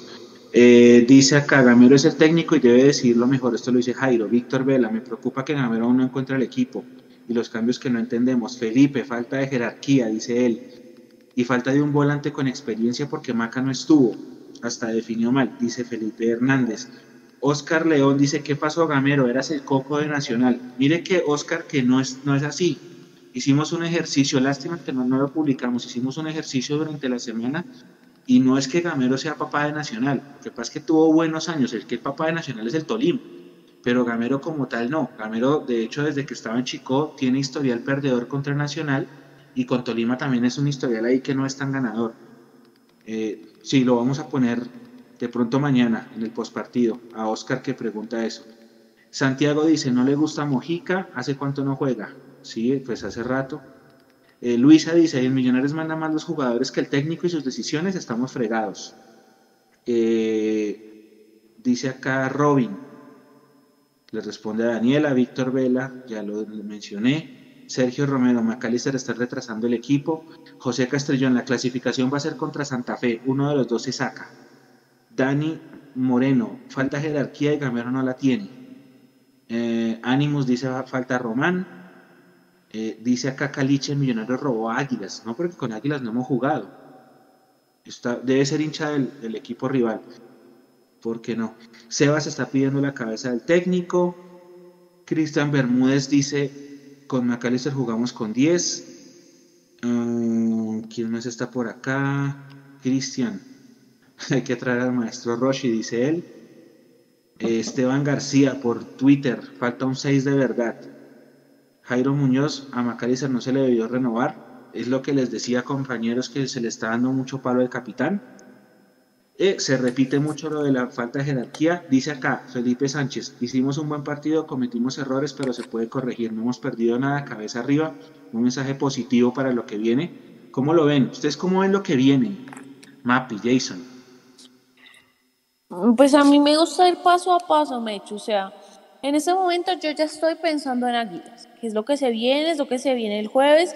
Y nosotros hablábamos a comienzo de este mes que marzo era vital para Millonarios porque eran muchos partidos y si lográbamos tener una cifra positiva, pues teníamos casi que la clasificación asegurada. Así que va a ser importante sumar sí o sí seis de seis con Águilas y Bucaramanga. O sea, yo sé que es importante ganarle a los grandes y lo vamos a tener que hacer porque ya perdimos contra Junior, ya perdimos contra Nacional. Así que hay que ganarle a los que se vienen. Después de Bucaramanga viene América. Entonces hay que ganar sí o sí ese partido, pero, pero para clasificar. Eh, se, se, clasifica, yo creo, ganándole a los pequeños. El campeonato sí se clasifica ganándole a los grandes, pero por ahora entrar a las ocho se, se, se consigue ganándole a los pequeños. Qué linda reflexión, Mapis. Tienes toda la razón. Hemos ganado solo partidos contra equipos medianos o pequeños. Jason. Eh, y, ahora se le suma otra, otra que acá nos dice Robin en el chat de, de YouTube. Tiene toda la razón. El chicharrón que se viene. Que se va Juan Pablo Vargas para la selección. Ah, eh, y a partir de ahí ¿cómo vamos a hacer entonces? ¿Y Murillo qué? ¿Y Murillo qué? Es otro que ni pintado, es que es otro que ni mandan a ningún lado, nadie me... Usted sea referencia a Murillo de cómo se, se ha incorporado, digamos, en este cuerpo técnico de Gamero, porque a quién más van a usar, van a usar seguramente a Paz, pero es que si trajeron a Murillo es porque es que él juega en ese perfil. Sí, pues debería ser el, reemplazante natural, Mapis, pero... Eh, a, a estas alturas de la, de, la, temporada no sabemos realmente cuál es el nivel de él y si Gamero va a empezar a contar con, con el jugador. Miren que eh, uno se pone a mirar más a fondo con este tema de las contrataciones y volvemos al mismo tema. ¿Se acuerda que la gente le daba muy, muy duro, pero durísimo a Pelufo el tema de las contrataciones? Porque las contrataciones llegaban en la fecha 7, 8, 9, 10 y todavía no estaban a punto. Pues este caso está igual, porque si nos vamos a mirar de los que se trajeron, Daniel Ruiz tiene minutos. Mujica no se ha podido consolidar. Murillo no sabemos en qué nivel está. Guaril lesionado. Eh, hoy se lesiona Fernando Uribe, pero digamos que de las contrataciones es el que más ha rendido. Empieza uno a mirar y Millonarios sigue teniendo los mismos problemas en el tema de la contratación. ¿No les parece a ustedes eso? Sí, Sí, buen punto, buen punto. Realmente la nómina que está jugando es la misma nómina de 2020 con eh, solamente Fernando Uribe. Es como el, el jugador ahí que está marcando la diferencia, pero toda la nómina base es nómina 2020.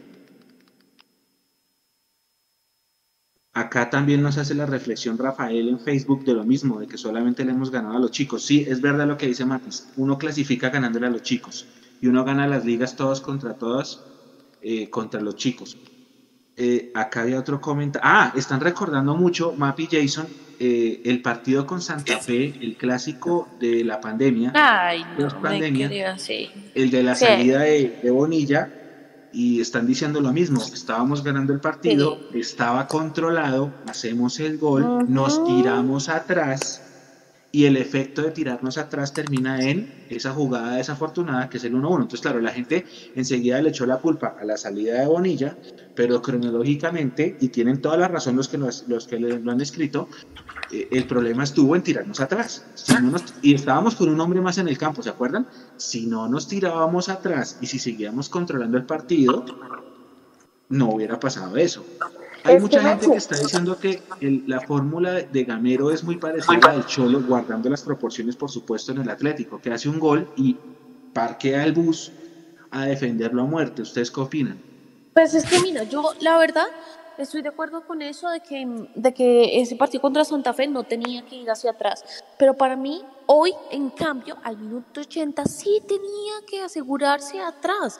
Lo que yo pienso Millonarios no sabe leer bien cuando tiene, cuando tiene que ir a buscar el los espacios no, no lo hace. Entonces, para mí, ya lo decíamos, es que no es la primera vez que le pasa a Millonarios que no es capaz de tener la ventaja en un partido que, entre comillas, controlado. Entonces, esos fantasmas de los, para mi parte del técnico, eh, no se han podido concretar. Hay cosas que se mejoran, pero hay otras que devuelven y nos juegan en contra. Jason. Eh, Mecho, yo creo que, no sé, a mí me parece que la comparación pues, con lo del Cholo no, no, no, funciona, y no porque sea el Cholo y no porque sea el Atlético de Madrid, sino porque es que cuando uno mira los partidos del Atlético de Madrid del Cholo Simeone, eh, eso, eso de que el Cholo Simeone es defensivo siempre es mentira. Que si usted mira, el Cholo no le juega, o sea, el Cholo plantea partidos medianamente defensivos, que para mí no es que sean defensivos, es con otro tipo o con otro estilo de juego, con otra intención, con, con equipos que digamos están a la par o que son superiores, caso Real Madrid, Barcelona, Sevilla y si usted quiere el Atlético de Bilbao. Y para abajo, usted mira los partidos del, del, Atlético de Madrid y siempre propone. ¿Por qué? Porque los otros equipos, al sentirse débiles, salvo el Betis, que esta temporada con Peregrini está jugando mucho mejor, eh, al, sentirse, al sentirse inferiores, eh, son los que se repliegan y son los que le dan la iniciativa de juego al Cholo Simeone. Entonces, lo que pasa es que el Cholo ya tiene una, una, concepción general de que es un técnico defensivo y demás. Yo no creo que tanto que sea así. Yo creo que el verse en, en, desventaja contra los dos que siempre han dominado la liga, eh, ha marcado un equipo para, para, tener diferentes facetas. Con Millonarios no pasa eso, Mecho. Es que con Millonarios, Millonarios le conocemos solo una faceta desde que está Alberto Gamero, que es su cuatro, bueno, o dos. Realmente es una el 4-2-3-1, que al final era un 4-4-2 y que este semestre sí ya lo estamos viendo mucho más marcado, es un 4-4-2 neto y de ahí para adelante no hay otra variante. Entonces la solución de Gamero es, vamos ganando y nos replegamos. Está bien lo que dice Mapis, hay que replegarse, pero hay que saber replegarse, no hay que volverse locos y hoy perdimos la cabeza. ¿sí? Todo lo bueno que se había ganado, esos 35 minutos, se perdió porque no hubo jerarquía en el campo de juego, porque el líder de Millonarios en el campo de juego, que es Macalister Silva, no estuvo acertado para ayudar a su equipo hoy y porque desde el banco no vinieron ideas y no vino la solución tampoco. A partir de ahí es que Millonarios va a tener problemas de aquí para adelante. Ojalá se solucionen. Todos queremos que sea así, porque si le va bien a Millonarios nos va bien a todos. Pero eh, es, que es complejo. O sea, uno mira el panorama de aquí para adelante y, y la verdad es complejo. Dice Fabián Velasco, no se me pasa la piedra. ¿Qué piedra perder con esos manes? Seguramente nosotros acá apenas cerremos la transmisión vamos a tirar un sin número de putazos eh, no, nunca, nunca, volumen, nunca, eh, pero pues no se puede hacer ahorita en vivo porque acá eh, tenemos un tema de, desmonetizan. ética y YouTube y toda la cosa, después nos mínimo nos bajan el video. Por eso acá estamos tratando de controlarlo. Seguramente eh, Nico para la transmisión y se viene una Ave María, un recital de madrazos de esos que desahogan y que liberan el alma, porque claro, estamos todos dolidos. Es que el que no esté bravo con lo que pasó hoy, no es hincha de millos, pues. Porque es, y más sobre todo por Es que eso le quita uno Si nos hacen vida. dos goles en el primer... Dime, Mapi. Que este tipo de partidos que se pierden y más contra ese equipo le quitan a uno años de vida. Sí, ahora, si fuera que nos hacen los dos goles en el primer tiempo y que en el segundo uno el equipo remó, descontó y lo intentó hasta el final, uno dice, bueno, listo, no sé, eh, pundonor, lo intentamos, pero es que ganar el partido faltando 10 minutos y dejarlo perder de esa, de esa manera, como lo estábamos jugando y como lo estábamos ganando, pues genera mucha más bronca y mucho más dolor. Y yo entiendo a la gente, tiene que estar muy dolida la gente, muy dolida. Y sí, seguramente estarán puteando al bar y diciendo que nos robaron. Yo quiero darle otra óptica porque si no entra el 1-1, no entra el 2-1. Y el bar fue al final. Yo siento que nosotros mismos perdimos el partido, sobre todo después del 1-0.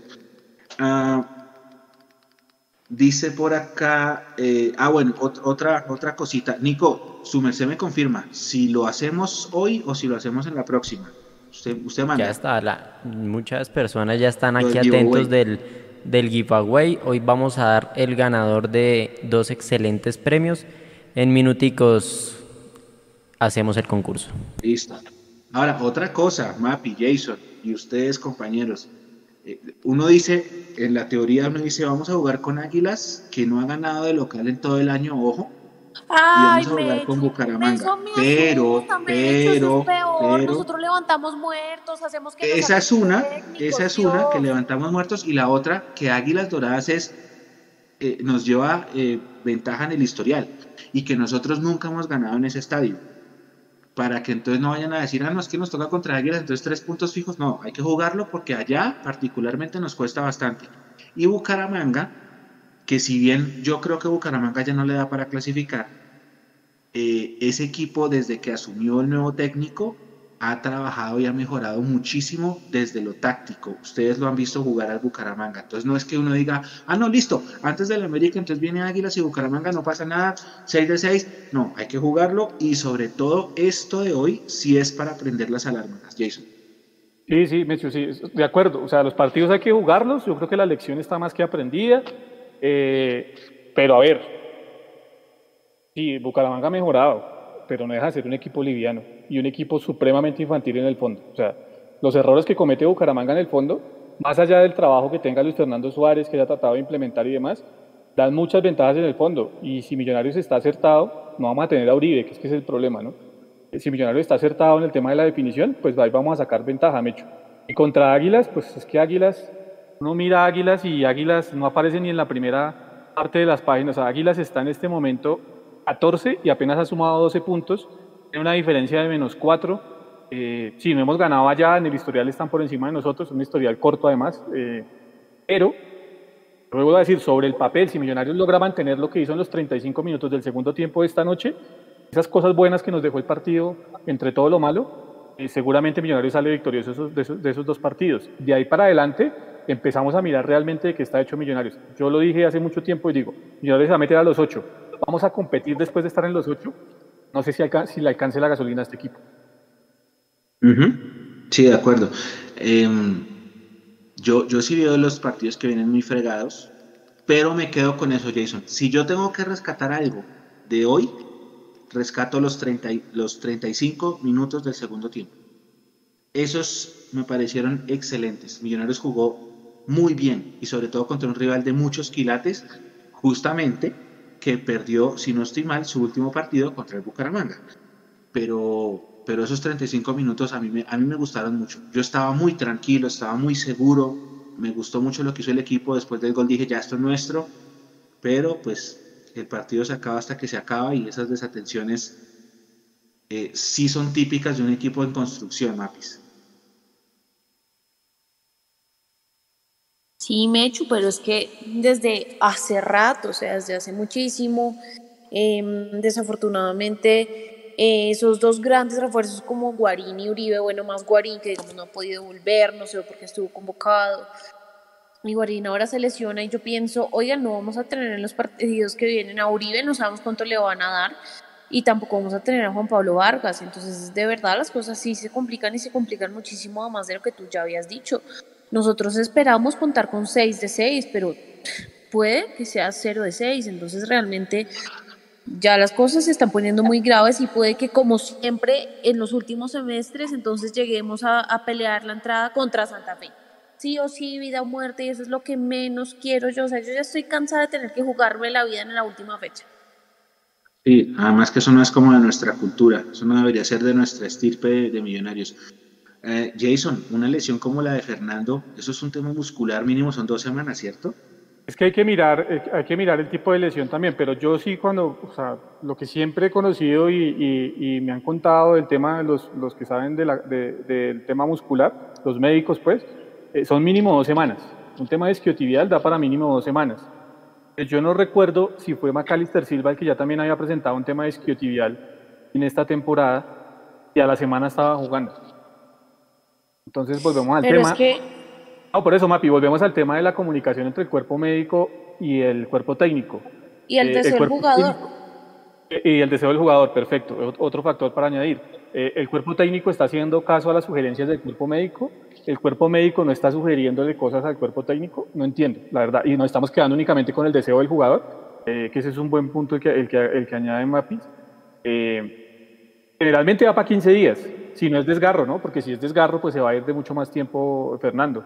Ojalá no sea el desgarro, porque por lo que el movimiento que él hizo y por la furia con la que salió, recuerden que Sí. hasta golpea, hasta golpea el césped del Campín y demás, eh, yo creo que él ya sabe que es algo mucho más complicado. No, y es que aparte de eso, es que jugamos en nada, son cuatro días. Mañana recuperación de jugadores, dos días para entrenar y ya el jueves Millonarios juega, juega jueves y juega domingo. Es que es un partido, es una semana llena de muchos partidos con tiempos muy cortos para entrenar y para recuperarse. Así que cualquier lesión que se viene ahora, de verdad que nos, nos, nos cae muy mal. Bueno, Nico, eh, vamos a cerrar el tercer tiempo, son las 11.50 con el sorteo. Mientras usted organiza el sorteo, yo les voy a presentar a los que todavía están con nosotros la sorpresa del próximo premio, que todavía no sabemos cómo lo vamos a rifar, pero Oye, y el próximo invitado. Y viene otro invitado. Hoy nos, hoy, la- hoy nos fue muy bien con Gaby, ¿no? No, fue muy bien, la gente estaba muy contenta con Gaby. Sí, Mandaron sí, sí, audios yo muy veía la emotivos. sonrisa de, de- de Gaby cuando le mandaban los audios, Sí. se le dibujaba la sonrisa así. Todos, Gaby, te recuerdo con el tiro libre que le hiciste al Cúcuta, Gaby, ese gol que le hiciste a Santa Fe, Gaby, no sé qué. Sí, Tal cual, y Muy para, bueno, este, para, bueno. para el próximo partido tenemos otro invitado muy especial, la gente también lo quiere mucho. Entonces no se lo pierdan, ya saben, espéreme, Nico, próximamente. el, próxim- invitado, el invitado que viene es para el jueves, ¿sí? Sí, sí, señor. Eh, eso está pactado. Ah, uy, prepárense. Entonces, Mi hermanito Uh. lo ama, se va a desmayar. entonces eh, muy pendientes de las redes sociales. Lo vamos a anunciar muy pronto. Así como anunciamos a Gaby. Y también, entonces Mechu, ¿qué le parece si ponemos dos audios? Quiero que la gente que alcanzó a mandar audios suene y dé su opinión aquí en vivo. Y vamos con el sorteo. Listo, suénelos, ya voy a traer el premio. El que se viene, no este. Listo, siguiente. listo. Buenas noches, un saludo a Total a Mundo Millos. Eh, mi nombre es Mauricio, eh, los saludo de la ciudad de Cali. Me parece que no sé por qué continúan con Bertel. Bertel es un jugador que, que está muy tierno para jugar en esa posición tan, tan, tan, tan importante. Eh, siempre lo he visto y no jugué en esa posición, porque yo fui lateral. Eh, jugué en una primera C y, sé cómo se juega esa posición. Eh, creo que a Millonarios también le falta un volante de marca, marca, de mucha jerarquía, que, que grite, que hable. Lo de Macalister es fatal. No sé por qué, por qué jugó en Millonarios hoy. Yo pare- parece ser que jugó infiltrado porque no debió haber jugado de titular. Eh, sí, el equipo le falta mucha concentración y mu- mucha, mucha, mucha, mucho temple en el medio campo. O sea, un volante no se siente, un volante de marca a marca. Vega le- necesita un, un volante de marca que grite, que apriete y todo.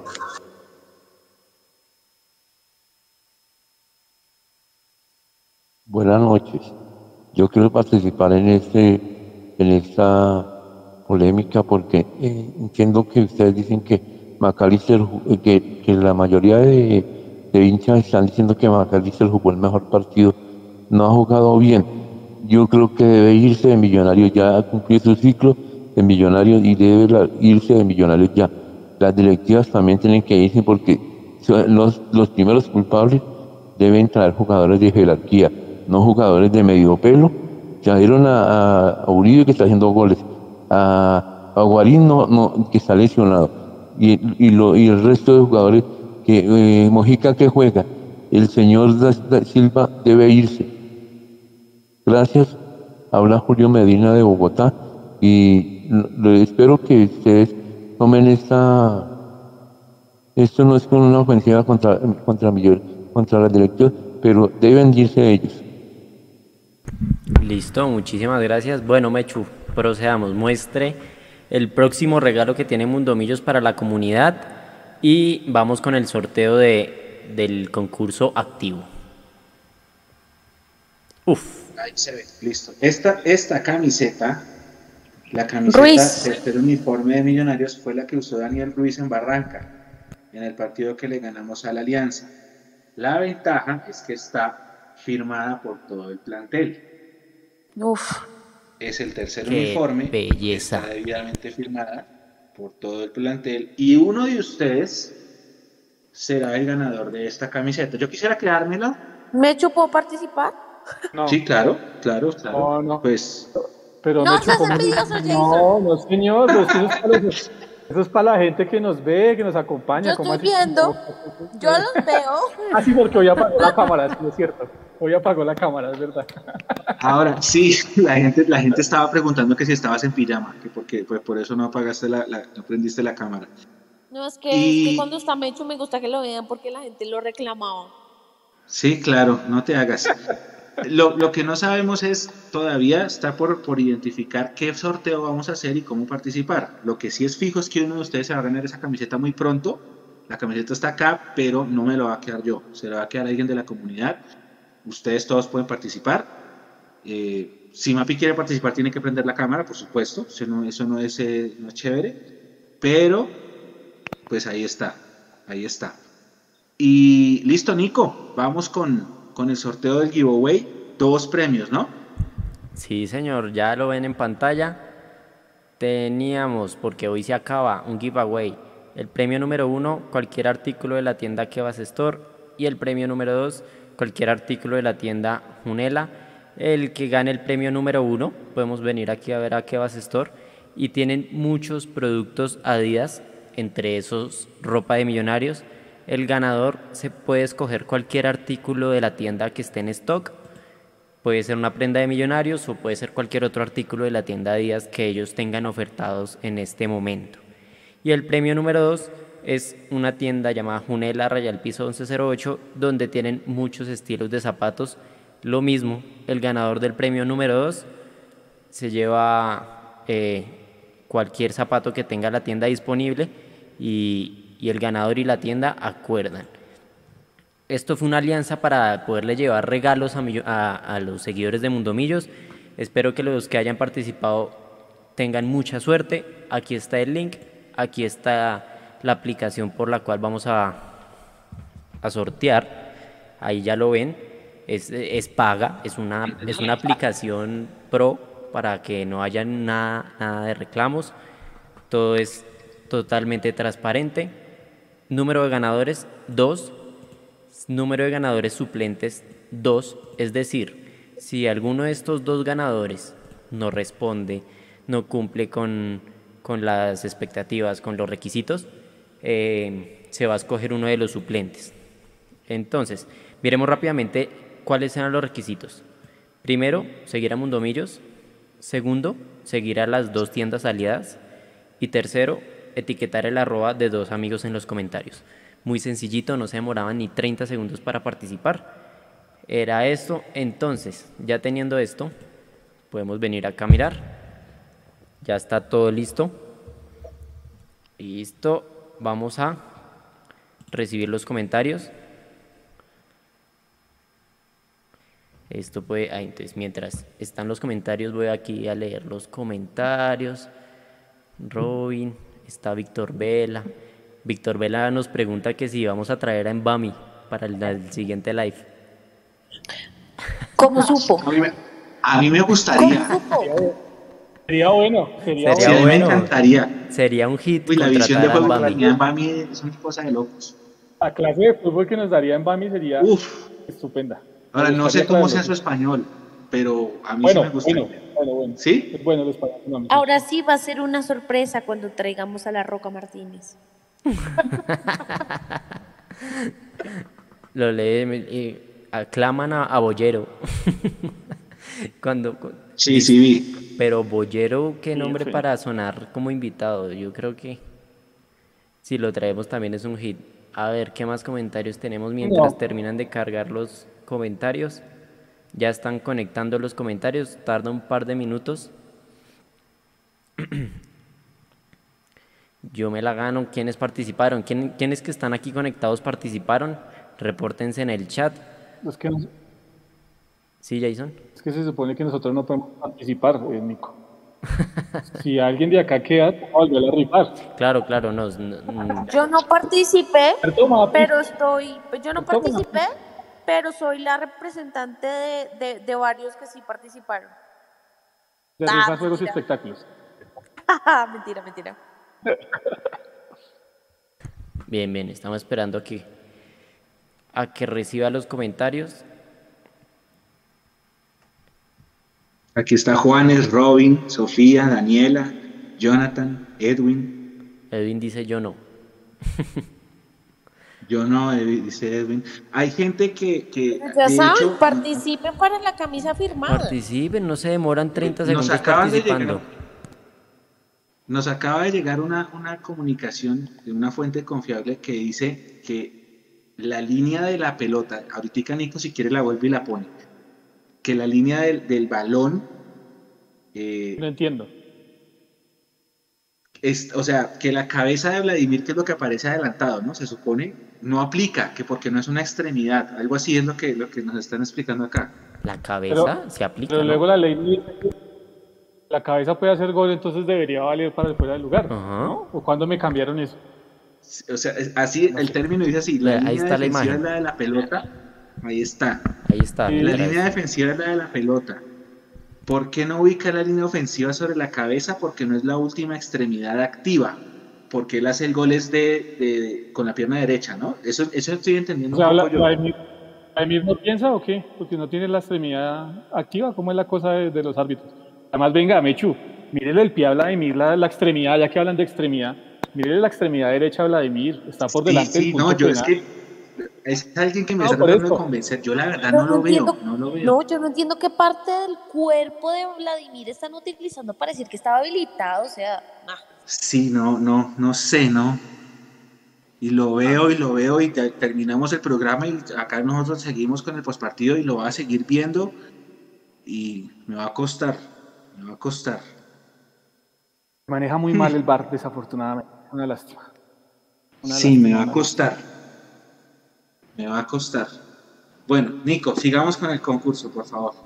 Ya estoy aquí, estoy aquí verificando que haya quedado todo bien porque la página se está demorando un poquito. Voy aquí a reiniciar la toma. Ah, para que vean, qué pena. Ah, mire, que también hay una explicación de que Ginás no era roja, que porque como hay un toque no hay intención de lastimar o herir.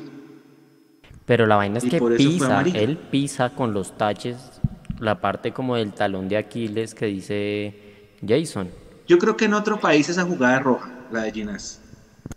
Es que estoy tratando de acordarme. Esta semana había una jugada igual, pero estoy tratando de acordarme en qué partido fue. La revisó el bar, efectivamente fue roja para el jugador. Pisó al otro. Sí. Pero bueno. es que sí, sí, ves creo- interpretación. Sí, el, el tema de, la inter- de la interpretación es complicado porque a quien va a interpretar a su modo eh, las jugadas. Para mí era roja, también fuera de lugar. No entiendo la explicación que nos dicen literal, o sea, textual lo que dice es, si la línea defensiva es la del balón como aparece en la imagen, ¿por qué no ubicar la línea ofensiva sobre la cabeza de Vladimir? Es la pregunta que hace la persona que nos está transmitiendo. Y ellos le contestan, porque no es la última extremidad activa o en juego del atacante. Bueno, ya ahí ven en pantalla. Cargo, cargo. Bueno, aquí sale publicidad. Listo, ahora sí.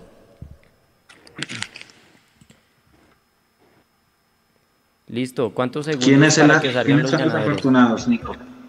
Hoy fue la fecha número 13, entonces en 13 segundos vamos a saber quién, quiénes son los ganadores. Aquí va. 13, 12, 11, 10, 9, 8, 6, 5, 4, 3, 2, 1. Karen Castillo, número 1. Y el ganador número 2, Giovanotti. Ahí está el comentario. Uh, felicidades. Felicidades. Aquí están los ganadores suplentes. Sergio Rusk y J. Rayal Piso Guerra. Se han guardado los resultados. Vamos a verificar estas dos primeras cuentas. En caso de que haya algún error o cualquier eh, fallo, pasaremos a los ganadores suplentes. Muchísimas gracias por participar. Me alegra mucho que dos seguidores de Mundomillos se lleven un premio por seguirnos, por ser firmes aquí con nosotros. Eh, sigan concursando. Miren, aquí, aquí están los comentarios. Daniela Castillo, gané, gané. Qué bien, Eso, qué alegría. qué alegría. Al menos alguien estará feliz esta noche. Y Giovanotti, esperemos encontrarlo. Muchas gracias por participar. Mechu, le dejo a usted el cierre del tercer tiempo. Muchísimas gracias Nico y felicitaciones a los ganadores. Un abrazo muy grande. Seguiremos haciendo concursos, seguiremos rifando cosas. Como dijeron mis compañeros, el jueves viene un invitado muy especial para Águilas Millonarios. Ese partido es a las 8, así que nos, espe- nos esperamos desde las 7 y media. Y bueno, unas últimas palabras, Mapi, eh, de tu parte. Mm, Nada, me Daniela mantengo Castillo, con que perdón. Millonarios. Perdón, perdón. Eh, Daniela Castillo pone, gané, quiero unos cucos a días. ¿Hay cucos ahí?